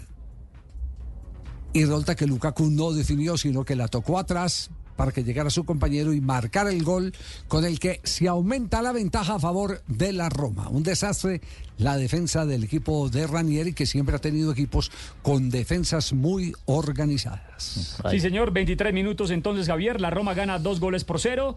Pellegrini y Dybala tienen ganando al equipo de la capital italiana. Vence al Cagliari. Recordemos que esta es la fecha número 23 del calcio italiano. Juanca, ¿qué hay del caso de Adrián Ramos, que preocupa tanto a los hinchas del América de Cali, no obstante la victoria en el eh, pasado fin de semana? Atención. Bueno, eh, primero pues a- hacer un poquito acerca del contexto de lo que fue su lesión. Eh, 10 minutos, una fiesta que estaba preparada especialmente para él, ¿no? Estaba con 99 goles a un gol de los 100 y todo estaba prácticamente listo para que incluso lo vimos en, la previa que se hacían muchos trabajos de definición donde al que más luces le daban en ese aspecto era él. 10 minutos del primer tiempo empieza a tocarse parte de la cadera y pide el cambio. Eh, el parte oficial de América lo que nos dejó saber era que era una lumbalgia mecánica, pero hasta ahora no nos ha dicho eh, todavía el parte oficial cuánto tiempo. Pero consultamos a un experto, al médico César Arias, que nos habló un poquitico acerca de lo que pudo haber sufrido Adrián, la lesión y más o menos el tiempo de incapacidad que pudiera tener eh, Adrián Ramos. Eso sí, obviamente a la espera de lo, del oficial de América. Esto fue lo que dijo el médico César Arias. Se trata de una lesión de los músculos que están a la altura de la columna lumbar. Son músculos que se llaman paravertebrales porque están al lado de las vértebras. Y mecánica significa que hubo algún movimiento adicional a la capacidad del músculo de estirarse y se rompieron algunas fibras. Eso produce dolor y limitación para la función. Dependiendo de qué tantas fibras se hayan roto, se puede hablar de la incapacidad. Lo que sí podemos afirmar es que no será inferior a dos semanas, porque primero hay que dejar que las fibras vuelvan a pegar y luego hacer un fortalecimiento de esos músculos para que la lesión no se repita. O sea que como mínimo estaríamos hablando de dos semanas de incapacidad y, y desde luego lo que usted anota de la edad de Adrián pues tiene que ver porque esa capacidad de recuperarse de esos músculos disminuye con la edad, pero también depende de qué tanta fortaleza con su entrenamiento él tenga en esos músculos para que resistan el impacto de la lesión. Pero básicamente estamos hablando de dos semanas como mínimo. O sea que se, per- se perdería el partido frente a Millonarios y frente a Bucaramanga y volvería, si son dos semanas, eh, el domingo 18 frente a Envigado. ¿Qué tanto, eh, a su juicio, profesor Castel, eh, le complicó el panorama a América de Cali la salida tempranera de Adrián? Sí, por, por supuesto, Javier, Sí. que le complicó. Claro, porque es que Adrián Ramos no solamente participa a la hora de la definición de, de la jugada. Eh, Adrián Ramos tiene, tiene una ventaja de, como un buen delantero, es que maneja los dos perfiles. Entonces, Adrián Ramos, ah, cuando el balón llega donde Adrián Ramos, eh, no hay, no hay este no se daña la jugada, no se daña el circuito, no se corta ahí la jugada, porque él es capaz de distribuir con izquierda, con derecha, se perfila con la misma calidad para ambos lados y le da continuidad al toque. Además sus diagonales, además su- la devolución de paredes, lo hace con mucha sensibilidad, además del juego aéreo, además de la, ascendencia como, como, como profesional, como líder del equipo. Es decir, hay 10 aspectos en los que Adrián Ramos influye mucho en el equipo americano. Sí, eh, ese, ese, ese tema eh, de el eh, jugador veterano eh, le da mucha más razón al técnico cuando tiene que hacer rotaciones. La prueba está ahí. Son jugadores que, que- son casi que, que, crista- eh, eh, eh, que de cristal, que, en cualquier momento se rompen. Lo, lo digo yo con- todo respeto, ¿no? Pero es que es una ley de la vida. A mayor edad, pues menos facultades, más riesgos. El cuerpo no es el y, mismo. y el cuerpo no es el mismo, exactamente, el cuerpo no es el mismo, pero, pero bueno. Eh, le costó a la América, antes de venir con nuestro próximo invitado, el arquero de Atlético Nacional, eh, Rojas, eh, le costó a la América le costó bastante a pesar de que tuvo a, a Patriotas metido contra los palos y fue necesario un autogol para poder cantar la victoria que mereció todo el tiempo el conjunto americano. Seguro que sí, Javier. Sí, así es. Sobre todo, Javi, que, tuvo la paciencia para ir hilvanando jugadas hasta llegar a ese error, ¿no? Que también de alguna manera es provocado por lo que ya venía haciendo América de Cali. Muy bien, son las 3 de la tarde, 19 minutos. Estamos en, en Blog Deportivo, el único show deportivo de la radio. Santiago, ¿cómo le va? Buenas tardes. Santiago Rojas, el cuidapalos de Atlético Nacional. Hola, muy buenas tardes muchachos. Un gusto saludarlo a usted, a su radio audiencia. Ah, nos encanta un personaje así que nos rejuvenezca, nos diga muchachos a esta altura del partido. ¿ah? Sobre todo a Castel. sí, sí. Eh, ¿Qué, qué, qué balance deja de su primer eh, partido en Colombia? Y la verdad que muy contento, un balance muy positivo, muy buenas sensaciones, por sobre todo la tranquilidad que con la que jugué, con la que manifesté al equipo. Bueno, gracias a Dios pudimos tener esa contundencia y mantener el arco en cero, que es muy importante para mí. Sí, eh, vio, vio eh, desde atrás, que es donde hay el privilegio, existe el privilegio del arquero de, de manejar el panorama del partido, vio a, un equipo sólido, eh, seguro. Que necesita recuperar confianza, ¿cómo, cómo analiza a, a su equipo? No, y la verdad que la contundencia que tuvimos en el primer tiempo creo que nos dio más tranquilidad de poder hacer nuestro juego, de poder estar bien parados en todas la- las líneas. Bueno, gracias a Dios pudimos tener esa tranquilidad y bueno, transmitir desde, desde atrás la, la seguridad al equipo para que ellos puedan estar tranquilos y poder definir adelante. Una, una pregunta, ¿usted qué escuela de arqueros es? Es decir, ¿qué línea de los arqueros paraguayos eh, eh, persigue?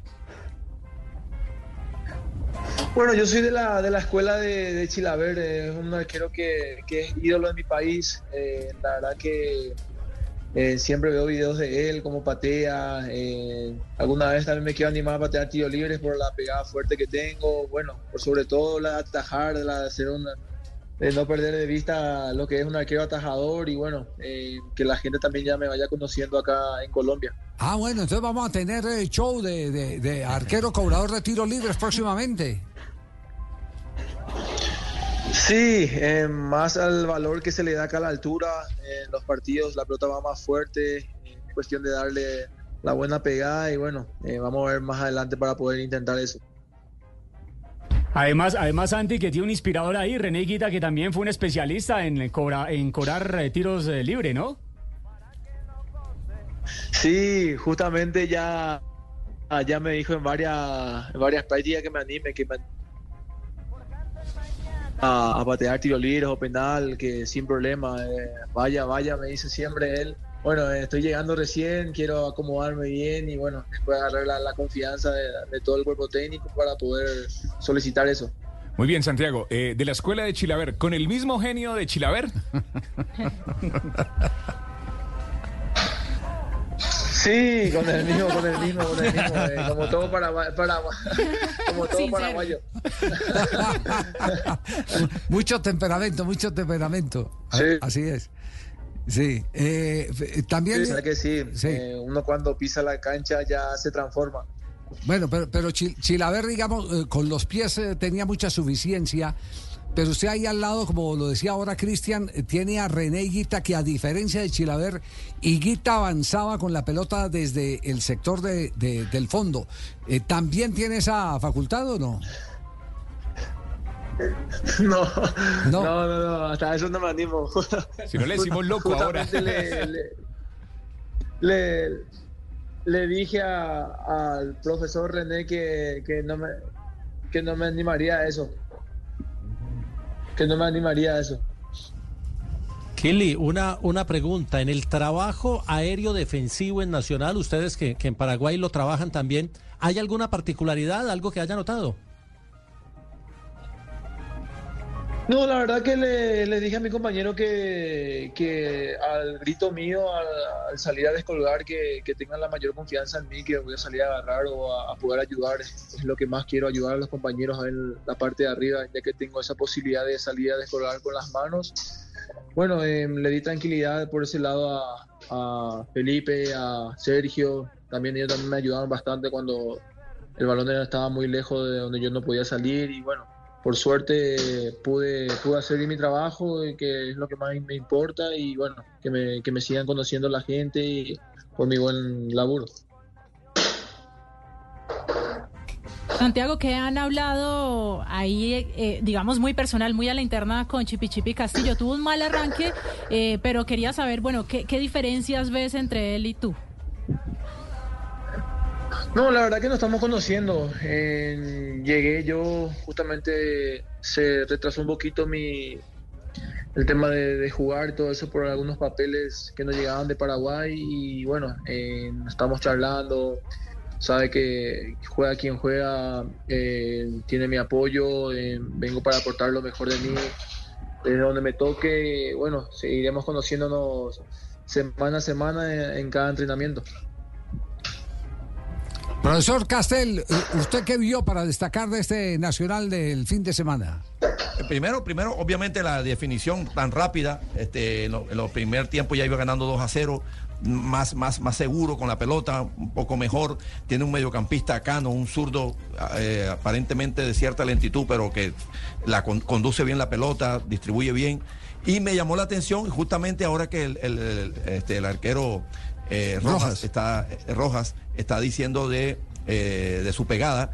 Justamente ayer en la transmisión comentábamos que eh, usted ens- ensayó varios saques largos, algo que en Nacional no, no se ve mucho, porque bueno, Nacional siempre intenta salir jugando, pero usted ayer mostró una precisión, una pegada, y la pelota le caminaba para llevarla lejos a sus delanteros. Eso lo va a seguir implementando, lo hizo en el primer partido porque es algo que usted sabe hacer, o también puede eh, incorporarlo al, al dispositivo táctico de- del equipo de Nacional.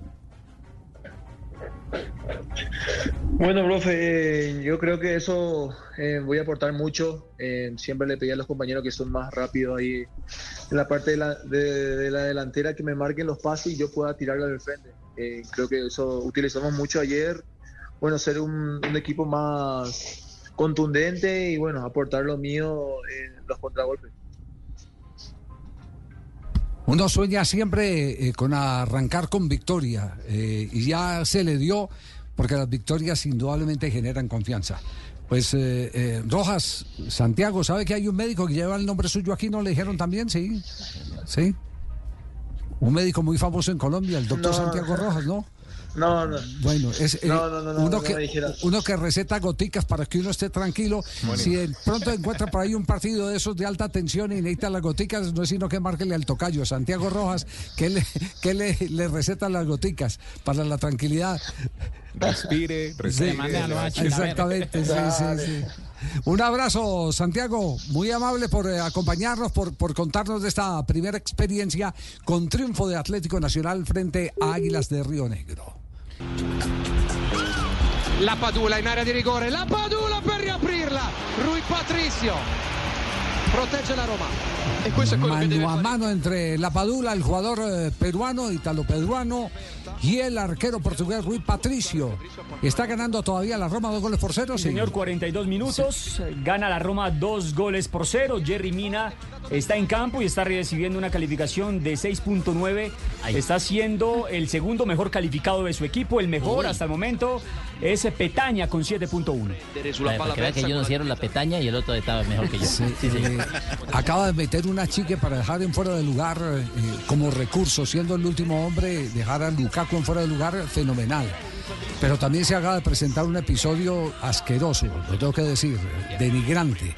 Eh, un alegato entre Jerry Mina eh, y Paredes, el volante campeón del mundo con la selección de Argentina, donde Paredes, para responderle a Mina, se toma los genitales. Se agarra a los genitales, es la respuesta que le, que le da a- al colombiano Jerry Mina. Horrible. Sí, sí. 6.9 eh, porque bueno, ha ganado 4 de 4 duelos desde el suelo, duelos aéreos 3, ha ganado 3 de 4 también la calificación de Jerry. Y 6.6 en eh, 365. Sí, y atención que hay pena máxima en este momento a favor del Cagliari. Uh, pero no, Casa no. Si lo revisa el bar, el árbitro lo pita, pero si lo revisa el bar, va a ser falta en ataque. Al contrario, pisotón de la Padula al defensor. Eh, pisotón, es como es casi como que Llorente le pone el pie debajo, ¿no? Pero la pelota está en otro, la pelota está en Otro lado. Vamos a ver. ¿No? Alguna duda hay, porque el pisotón existe. Pero tenía que estar ahí el pie de Llorente, la pregunta, porque la pelota no está ahí. Esto es lo que Eh, te digo eh, eso es. Primero existe el pisotón Acá de la engancha hacia sobre Llorente adentro. y después lo tira. Pero bueno, la Padula juega el balón y él que pone el pie debajo. Para mí Pues el- es bastante discutible. Claro, ¿no? eso decir, Porque pone el pie, parece- eh, queda pero como una acción adrede. Pone el pie, queda como una acción adrede. No, le queda el pie abajo.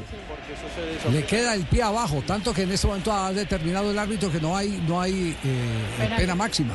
Lo que hay es un tiro libre directo, porque el defensor le manda el guascazo a la pelota y ahí en esa acción, al no pegarle a la pelota, le queda el pie abajo de la zapatilla de la Padula que con los taches se lo aprisiona contra el gramado. A Llorente. Es muy distinto a meter el pie o a que le quede el pie. Porque meter el pie suena como si hubiera sido una argucia para eh, provocar una jugada de- de- del defensor. eh, que- Premeditado. que exactamente provocar la jugada para que sea castigado el atacante. Bueno, esto sigue dos goles por cero. Aprovechamos un nuevo corte comercial y en instantes todo lo de Borja nos lo tiene preparado. El petate completo. Juanjo Buscaglia desde Argentina.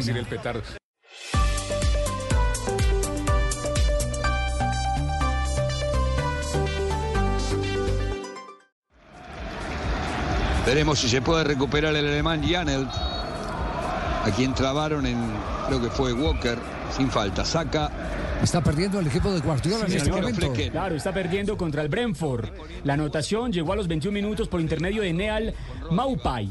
Pierde un gol por cero el equipo de Guardiola. Recordemos que en la tabla de posiciones el Manchester City es tercero con 46 puntos. Con este partido más otro tendría la oportunidad de ponerse al frente del campeonato. Obviamente sumando los 6 puntos, pero con esta derrota parcial por ahora se mantiene distante del Liverpool que lidera con 51 puntos. Castel, eh, eh, ¿cómo juega usted que está viendo el partido? Un saque de meta del arquero. Sí. de- de- del arquero de abajo, del área chica. Sacó, tomó a la defensa de- del, del City en la mitad de la cancha, hubo una confusión, una de- eh, falta de comunicación, la pelota pasó, arrancó a alguien de atrás, el delantero el que anota el gol, enfrenta a- a- al arquero del City y se la toca por un costado. El arquero del rival ha sacado seis pelotas de gol increíbles, Javier. Tres estiradas de esas espectaculares, dos pelotas a los palos. Eh, un mano a mano de Haaland que, que con la pierna se lo saca. O sea, la gran figura ha sido el arquero, pero va ganando el equipo de, rival del City. Es que mire las cifras. Más, más estiradas que Amparo Grisales prácticamente, sí, yo las estaba viendo. Son como, sí, pero impresionante, don Javier. que- No, 13 es- tiros totales del City en 36 minutos, 7 de ellos a portería. Tan solo uno del rival y ese terminó traducido en gol. Bueno, muy bien.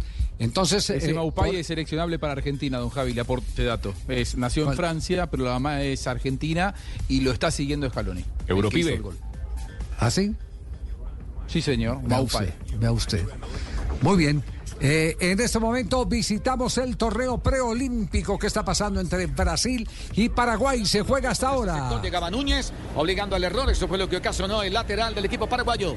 Jugando por el medio. Allá está Peralta, toca de primera intención para Pérez. Uy, Se olvidó de lo más importante que fue la pelota. Atención que ver que desde el fondo lo Transmite por eh, televisión digital terrestre, televisión abierta, HD 2, el gol Caracol. Atención que la va soltando para Kelvin. Espera Bruno Gómez. ¿Cuánto llevamos, eh, Marce? A esta hora, minuto 39, Brasil y Paraguay empatan a cero goles. Recordemos que a las 6 de la tarde va a jugar Argentina frente a Venezuela, esta fase final del preolímpico. Vamos, Venezuela. El detalle es que Hendrik acaba de votar pena máxima. Tenía la oportunidad de poner adelante al equipo brasileño. Que se mete bien atrás Ricardo, ¿no es cierto? Muy atrás juega y cuando tiene la pelota, usted lo acaba de decir, qué problema para jugar. Ataca Paraguay, le guisa Moya, pisa al área con la zurda. Uy, le quiso meter un efecto extraño. Se va Se precisamente sobre esperaba la mucho línea más de. Hendrik que en el campeonato Mucho. preolímpico. Mucho, la verdad Sí. es que A mí somos varios gustado- sorprendidos. A mí, a mí de Brasil me ha gustado más Kennedy que, que, que el jugador del Palmeiras, que Hendrik.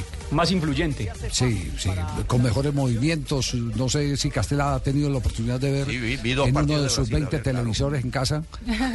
Sí, se, se ha podido. Pero, ese, pero ese, ese Kennedy es mucho más funcional eh, Claro, para claro. el equipo. En mejores movimientos, participa Sí, más. sí, está como más eh, dedicado a, a esperar la jugada de gol. Va directamente en todas las eh, situaciones en las que participa, piensa inmediatamente en ir hacia el gol. Que está bien eh, desde el punto de vista de la ambición y de la búsqueda, pero el fútbol no, no se puede jugar así, que siempre que tomas la pelota ya piensas enseguida en el gol. Así es. Tiene mucha personalidad Kennedy. Si se lo propone, puede llegar a presidente. Ah. Ay, qué chiste tan bueno. padre. Hola, amigo. Bienvenido. Ya, ya le quiere hacer el cajón. Milagro no dijo el otro chiste, Javier. y que, que más ocupado que el ángel de la guardia de los Kennedy. no, ese es otro chiste. No, pues está bueno, Juanjo, estuvo bien. Lo entendimos. Ocupado, al desocupado que no hizo Desocupado. nada. El de las guardas no hizo nada. ¿Se imagina? Dios ni, mío. ni con John Fitzgerald ni tampoco con Robert. Oiga, esos Kennedy eran tremendos, ¿no? Javier? Sí, sí, sí. Esos manes la tenían clara. Así como Piqué. hablando los chistes del otro ahora. No, es que yo vi que le dije el chiste. Ah, Nosotros teníamos un narrador que nos engañó todo el tiempo. ¿Por qué? ¿Verdad? Porque pensábamos que estaba haciéndole homenaje al Valle. Sale Mojica por la zona izquierda, la tiene Clara. La Después nos dimos cuenta que era que estaba en la campaña de Clara. De Clara Luz Roldán. Sí, nos, dimos cuenta tarde. El engrase, el Sí, engrase. no, engrase se Ya llama eso. ya había hecho sí, el sí, engrase. sí, ya había hecho el engrase. Bueno, nos vamos al show de Borja. Claro, desde Argentina. Ayer eh, fue el show completo y hoy lo revivimos aquí en Blog Deportivo 341, el show del colibrí. Los tres goles de, de Borja para transformarse y en el cuarto colombiano con más goles en la historia de River Plate. Lo alcanzó a Teo Gutiérrez, 28 goles en 64 partidos. A favor, lo que juega de los números de Borja es que Teo empleó más partidos para llegar a 28 goles. Fueron 70 partidos, mientras que Miguel llegó a 28 en 64. El que le aparece como próximo objetivo es nada más ni nada menos que Radamel Falcao García que tiene 45. A este ritmo llegará. Y si no, escucha el relato de ESPN.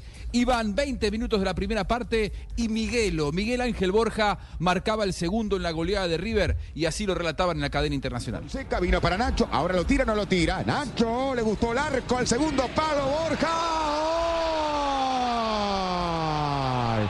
¡Gol!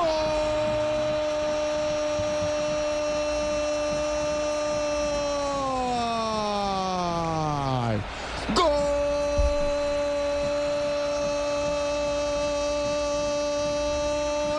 River. Si es gol de River, ¿de quién es? De Colibrí.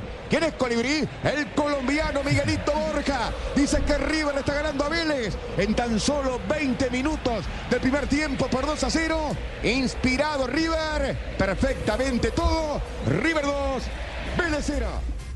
Vamos a ir de menor a mayor, porque aquí vamos con el segundo gol relatado de manera formal por el Pollo Viñolo. Un poquito más de pasión en la transmisión partidaria de Atilio Costafebre. A ver. Seca que la pone por Fernández, Nacho Fernández con la pelota, apuntó, colocó un centro bárbaro, ¡Gol!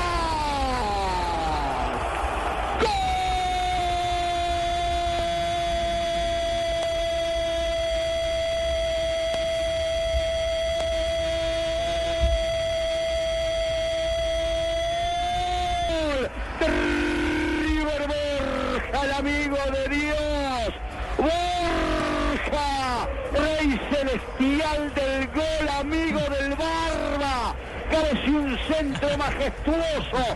De Nacho Fernández y yo te pedía, Nacho, en el partido anterior más prestación porque tenés un talento impresionante, una gran jugada de Nacho y apareció el colombiano en estado de gracia, todopoderoso amigo de Dios, Borja, para marcar el segundo grito para el equipo de Martín de Micheli, 20 minutos, River 2, Vélez Arfiel 0.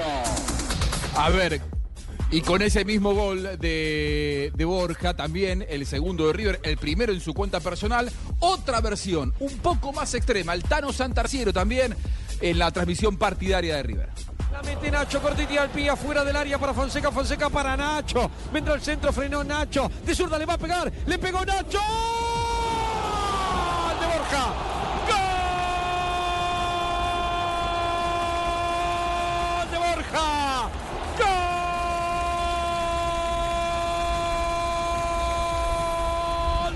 ¡Gol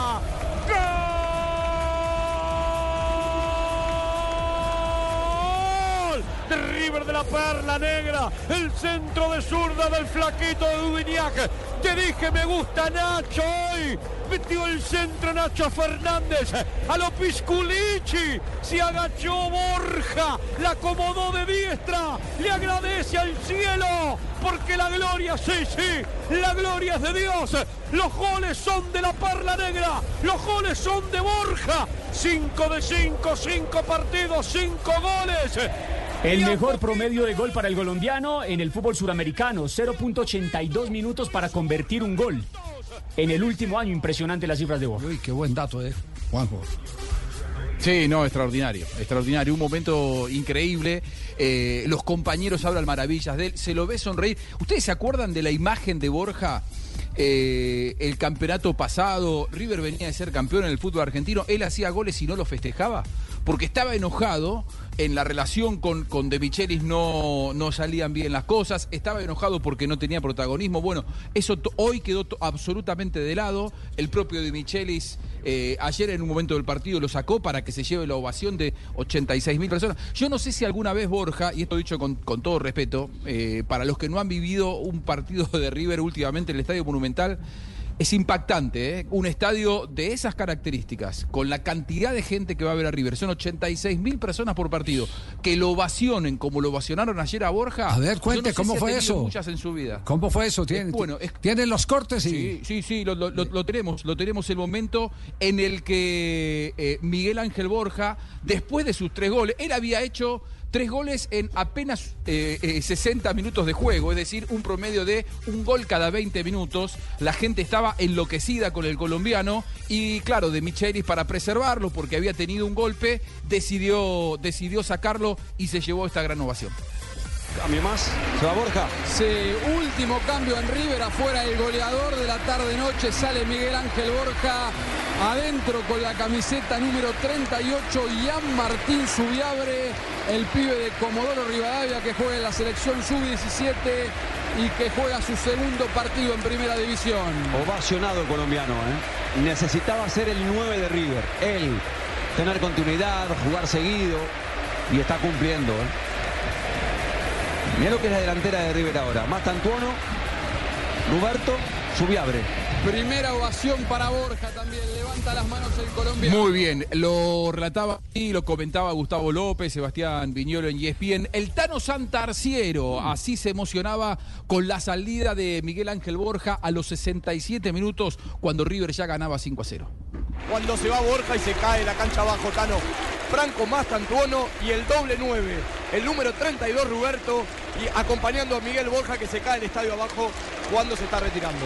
Se va Borja ovacionado por primera vez en el Estadio Monumental. Borja, el colombiano, ovacionado después de los tres goles en River. Cambio en el Por millonario. primera vez, decía el Tano Santarciero. Y miren que Borja ha hecho muchísimos goles ya por la, por la poca cantidad de tiempo que lleva en River. Y ha hecho dos goles muy importantes porque dos goles suyos le dieron victorias en sendas, eh, en sendos triunfos en el último año en el Superclásico, nada más ni, ni nada menos. Pero ayer se llevó la primera gran ovación con la camiseta de River y así lo relataba Atilio Costafebre. Se va Borja de la cancha, lo aplauden desde arriba. El Barba está enloquecido con Borja. El Barba hace que los hinchas de River lo aplaudan más fuerte. Se va de la cancha el amigo de Dios. ¿Quién ingresa? El pibe Subiabre. Ian Subiabre al campo de juego, nuevamente como contra Barraca. Bueno, y cuando dice Idolatría, Costafebre, el, el Barba se refiere a Dios, ¿no? Sí, sí, sí, idolatría. Juanjo, ¿por qué no hacemos una, una- un, un corte comercial? Porque, porque sé que hay mucho más. eh, la opinión de los hinchas de River. sobre el jugador colombiano, pero también el relato del último gol de la tripleta, también en las voces del Neutrali y los relatores partidarios en Argentina. Perfecto. Y le tengo el concepto de, de Michelis que pasó de no ponerlo a considerarlo el mejor delantero del fútbol argentino. Pero antes de seguir con el show de Borja, hay novedad en el torneo preolímpico de fútbol. En Blue Radio. Sí, güey, en este momento vamos con el audio, tranquilo, no se preocupen muchachos. Corran. El audio, exactamente, sí, Corran. sí. Eh, gana en este momento la selección de Paraguay a la selección de Brasil. Con gol Vamos, de Paraguay. Tranquila, dale. Tranquila, dale, Marcelo. Ok, otra vez, un, dos, tres. A ver, con gol de Fabricio Peralta, el número 15 de Paraguay, tiene ganando 1-0 a esta selección frente a Brasil. Además, recordemos eh, que hasta el momento Paraguay no ha perdido en el preolímpico, tiene tres victorias y un empate. El empate fue frente a Argentina. Entonces está en este momento la se, se comió un gol Brasil y a los dos minutos Paraguay le hizo el, el tanto. Le empacó el gol, sí. Quisieron jugar, Castel, quisieron jugar al fuera de lugar, salieron detrás de la pelota los brasileños, la pelota quedó en poder de Paraguay y los atacantes de, Bras- de Paraguay se devolvieron en dirección contraria a la chique que metían los, los de la saga eh, de Brasil. Un muy buen gol concebido. Eh, eh, eh, eso es lo que llaman la contratáctica. Claro. ¿Cierto? claro. Es Alguien pura contratáctica. atrás. Alguien, que rompe, de atrás. ¿Eh? Los defensas vienen achicando hacia adelante. Sí. Se vienen los delanteros con ellos y alguien rompe de atrás. Desde aquella época, Javier, cuando Osvaldo Subeldía, el Nacional, la implementó aquí en, Colombia y sorprendió a, a todos los equipos, bueno, empezaron a darle pase hacia adelante y en Junior hubo un jugador, por orden del- de su técnico, por supuesto, que rompía desde atrás y aquí en Barranquilla le rompió tres, cuatro veces el fuera de juego Ringo Amaya. Era marcador de punta y rompía desde atrás en el achique, nadie lo perseguía. Entonces empezaron a hacer una cosa, Javier. Cuando un equipo hacía ese achique, había una orden de que el que descubriera de los que estaban achicando, veía que venía alguien desde atrás para romper, había que chocarlo. Si ya no se pudo impedir que eh, enviaran el pase, al que venía eh, corriendo hacia para romper el fuera de lugar, alguien lo tenía que, que chocar, con, no con la fuerza para, para ser expulsado, pero sí para evitar que corriera y rompieran el fuera de lugar. Se- se le metían la tapia, la, la popular Sí, tapia, exactamente, exactamente. Bueno, exactamente. muy bien, eh, volvemos a nuestro show de Borja, porque el tercer gol, me imagino que es, eh, fue el de, el de la locura, con, con un ingrediente eh, que es histórico, eh, Marcela. ¿Cuál es? El hack trick, bueno, número cuatro en toda la historia profesional de River de cabeza. Solo habían tres registros hasta, este- hasta ese hack trick de Borja, de El Charro Moreno, 1938 contra Estudiantes. Wow. Nuevamente repitió Moreno Imagínense, en Charro Moreno, que fue 1938. campeón en el 55 y 57, si no estoy mal, con Independiente Medellín, ¿cierto? Sí. Sí. Charro Moreno. El Charro Moreno entonces contra Estudiantes y contra Talleres se marcó doble hack trick de cabeza y luego en 1977 Marchetti contra Platense.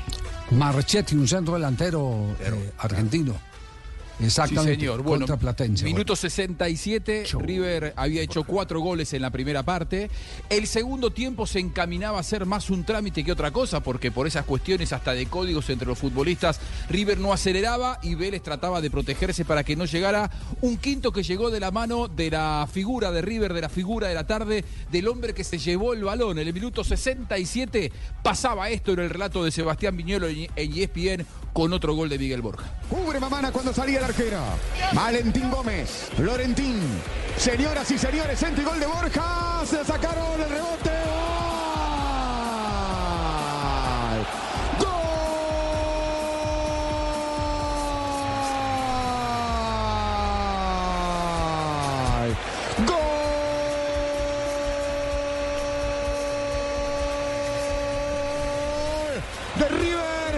Terminó asegurando la Borja. Se metía en contra. Llegó a tocar o no antes que ingrese. Señoras y señores, le hablamos de una goleada histórica. Borja, no sé si había entrado antes, si entró antes de Mamana en contra. Señoras y señores, 5 para River, 0 para Vélez. Y ahora El Tano Santarciero y su relato del tercer gol de Borja, el quinto de River. Aparecía en acciones antes de la aparición de Herrera. El arquero Marchiori. Otra vez no puede Herrera, no puede Aliendro. Y la pelota será del millonario. El centro. No llega Borja. ¡Gol!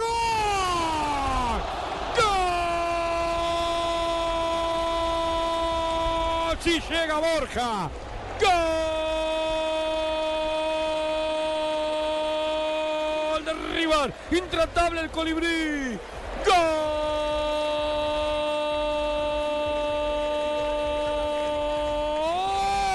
De River. Borja, Miguel Ángel Borja.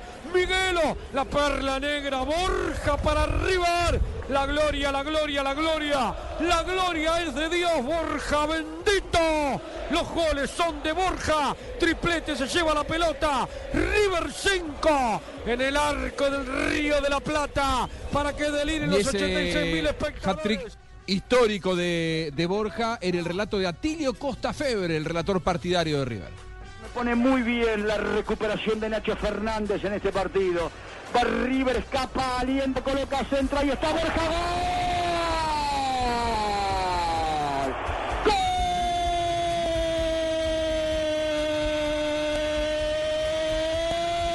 ¡Gol de River Borja! Sí, Borja.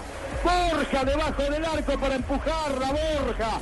En la desatención defensiva de Vélez, Borja tocó debajo del arco. Sabíamos que desde un relámpago de River iban a hacer el tercer gol para River. El centro que vino desde derecho, un rebote. Ahí estaba el relato de Atilio Costa Febre. Tenemos la palabra de los hinchas enamoradísimos de Miguel Ángel Borja. También Martín de Michelis, la palabra de Borja. Se llevó la pelota. ¿Tenemos tiempo de escuchar un conceptito de Borja, don Pero, Javi, por ¿O quiere supuesto. ir directo con los hinchas? Muy bien. Miguel Ángel Borja se llevó la pelota, pero el árbitro no estaba acostumbrado. Eso es más de Europa, no tanto del fútbol argentino. No se la quería dar. Y fue el propio Borja el que le refrescó la memoria. Te quedabas sin la pelota y se la fuiste a pedir a- al árbitro, a Facundo Tello, Miguel. Bueno, sí, eh, agradecido con Dios primeramente por la victoria, porque se la aportó al equipo y, y sí, ya se la estaba llevando, me tocó ir por ella y decirle que, que era mía. Muy bien. Y los hinchas de River a la salida del Estadio Monumental. A ver, 85.999 a favor, uno solo lo criticó increíblemente, pero bueno, como muchas veces nos pasa en redes sociales, muchos te alaban, uno te critica y uno se queda con la crítica, pero los hinchas de River están enamorados de Miguel Ángel Borja y sus goles. Borja, Borja, sos un crack. Yo no lo bancaba, ahora lo banco. ¿No lo bancabas? ¡Vamos, Colibrí, carajo! ¡Vamos, Colibrí, que sos el goleador, Colibrí! ¡Este es el Colibrí! ¡Este es el Colibrí! ¡Este es el Colibrí! Borja, tres, papá. Se ganó la hinchada ya el colombiano, ya está. Tiene que ser titularse para siempre. Decirle a Cavani que acá, que acá le enseñamos a definir. A Cavani que acá le enseñamos a definir.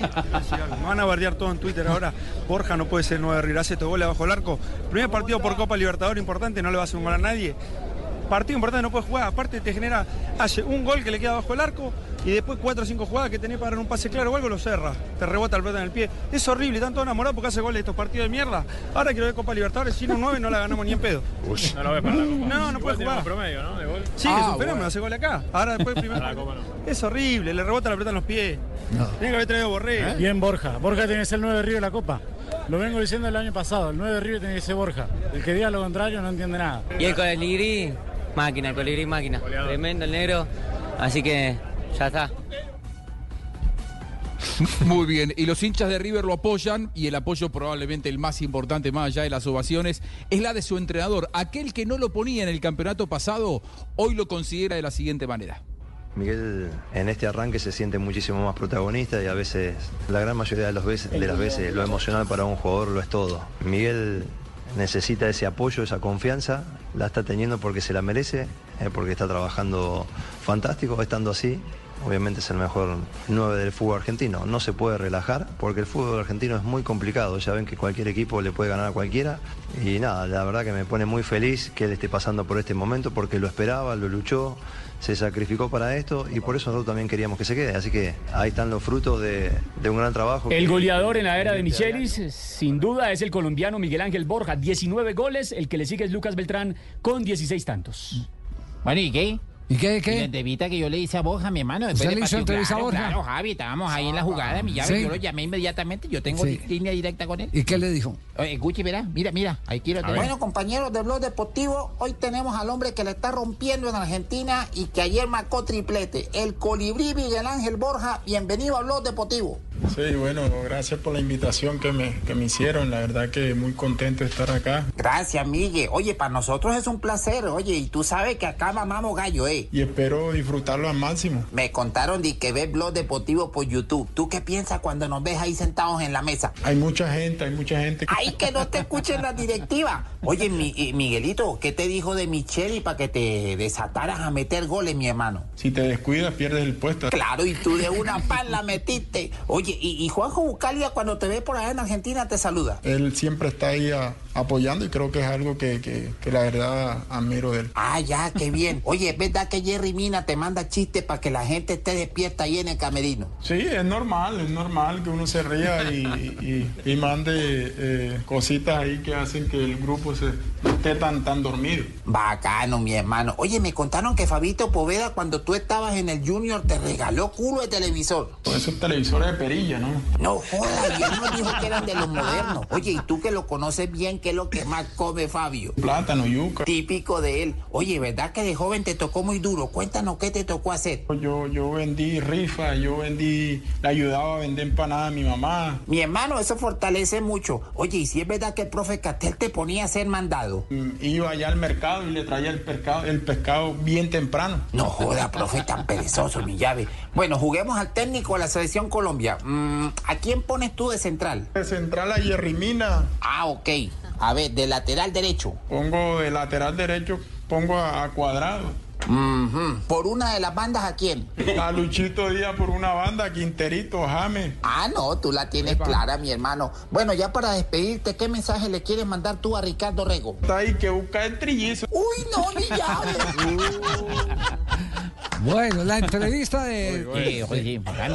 De- del primo Cheito. Primo Cheito con- Primo Miguel Ángel Cheito con. Miguel Ángel Borja. bueno. Figura, genio, genio y figura Genio y en la cancha de River frente a Vélez Arfiel. Eh, don Juanjo, eh, creo que lo único eh, que queda es esperar la ratificación en Copa Libertadores de Borja, porque ese reto se lo puso el único que no lo vio triunfar ayer en el estadio de River. Único que no de esos gustó. hinchas que hay, sí, sí, de esos de- Sí, de- sí. graduados en Es la. que, es que la, la- la demanda que hay en River es ganar la Libertadores. River hoy tiene eh, un presente económico y un plantel como para eh, tratar de reconquistar la Copa Libertadores. Sí. ¿Se acuerdan aquella final del 2018 que tocaron la- el, el- el- el cielo con las manos, pero en el 2019 perdieron la final con Flamengo? Sí. Desde allí no volvieron a la final y es lo que la gente pretende. Bueno, pero los de la otra orilla tampoco lo han podido. entonces- tampoco la han ganado. la- Llegaron a la final, pero no, la han, no han conquistado. Para que se den una idea, un, Eh. un pequeño dato de la, la- el poder económico de River hoy por hoy. El fin de semana rechazó una oferta del Krasnodar de Rusia de 20 millones de euros por un jugador que ni siquiera es titular, que es eh, Pablo Solari. Y se dio el lujo de decirle que en una oferta de 20 millones de euros, en otro momento, un, un equipo sudamericano, por lo menos un equipo argentino, que le ofrecían 20 millones de euros por un jugador Se tiraba de suplente, cabezas.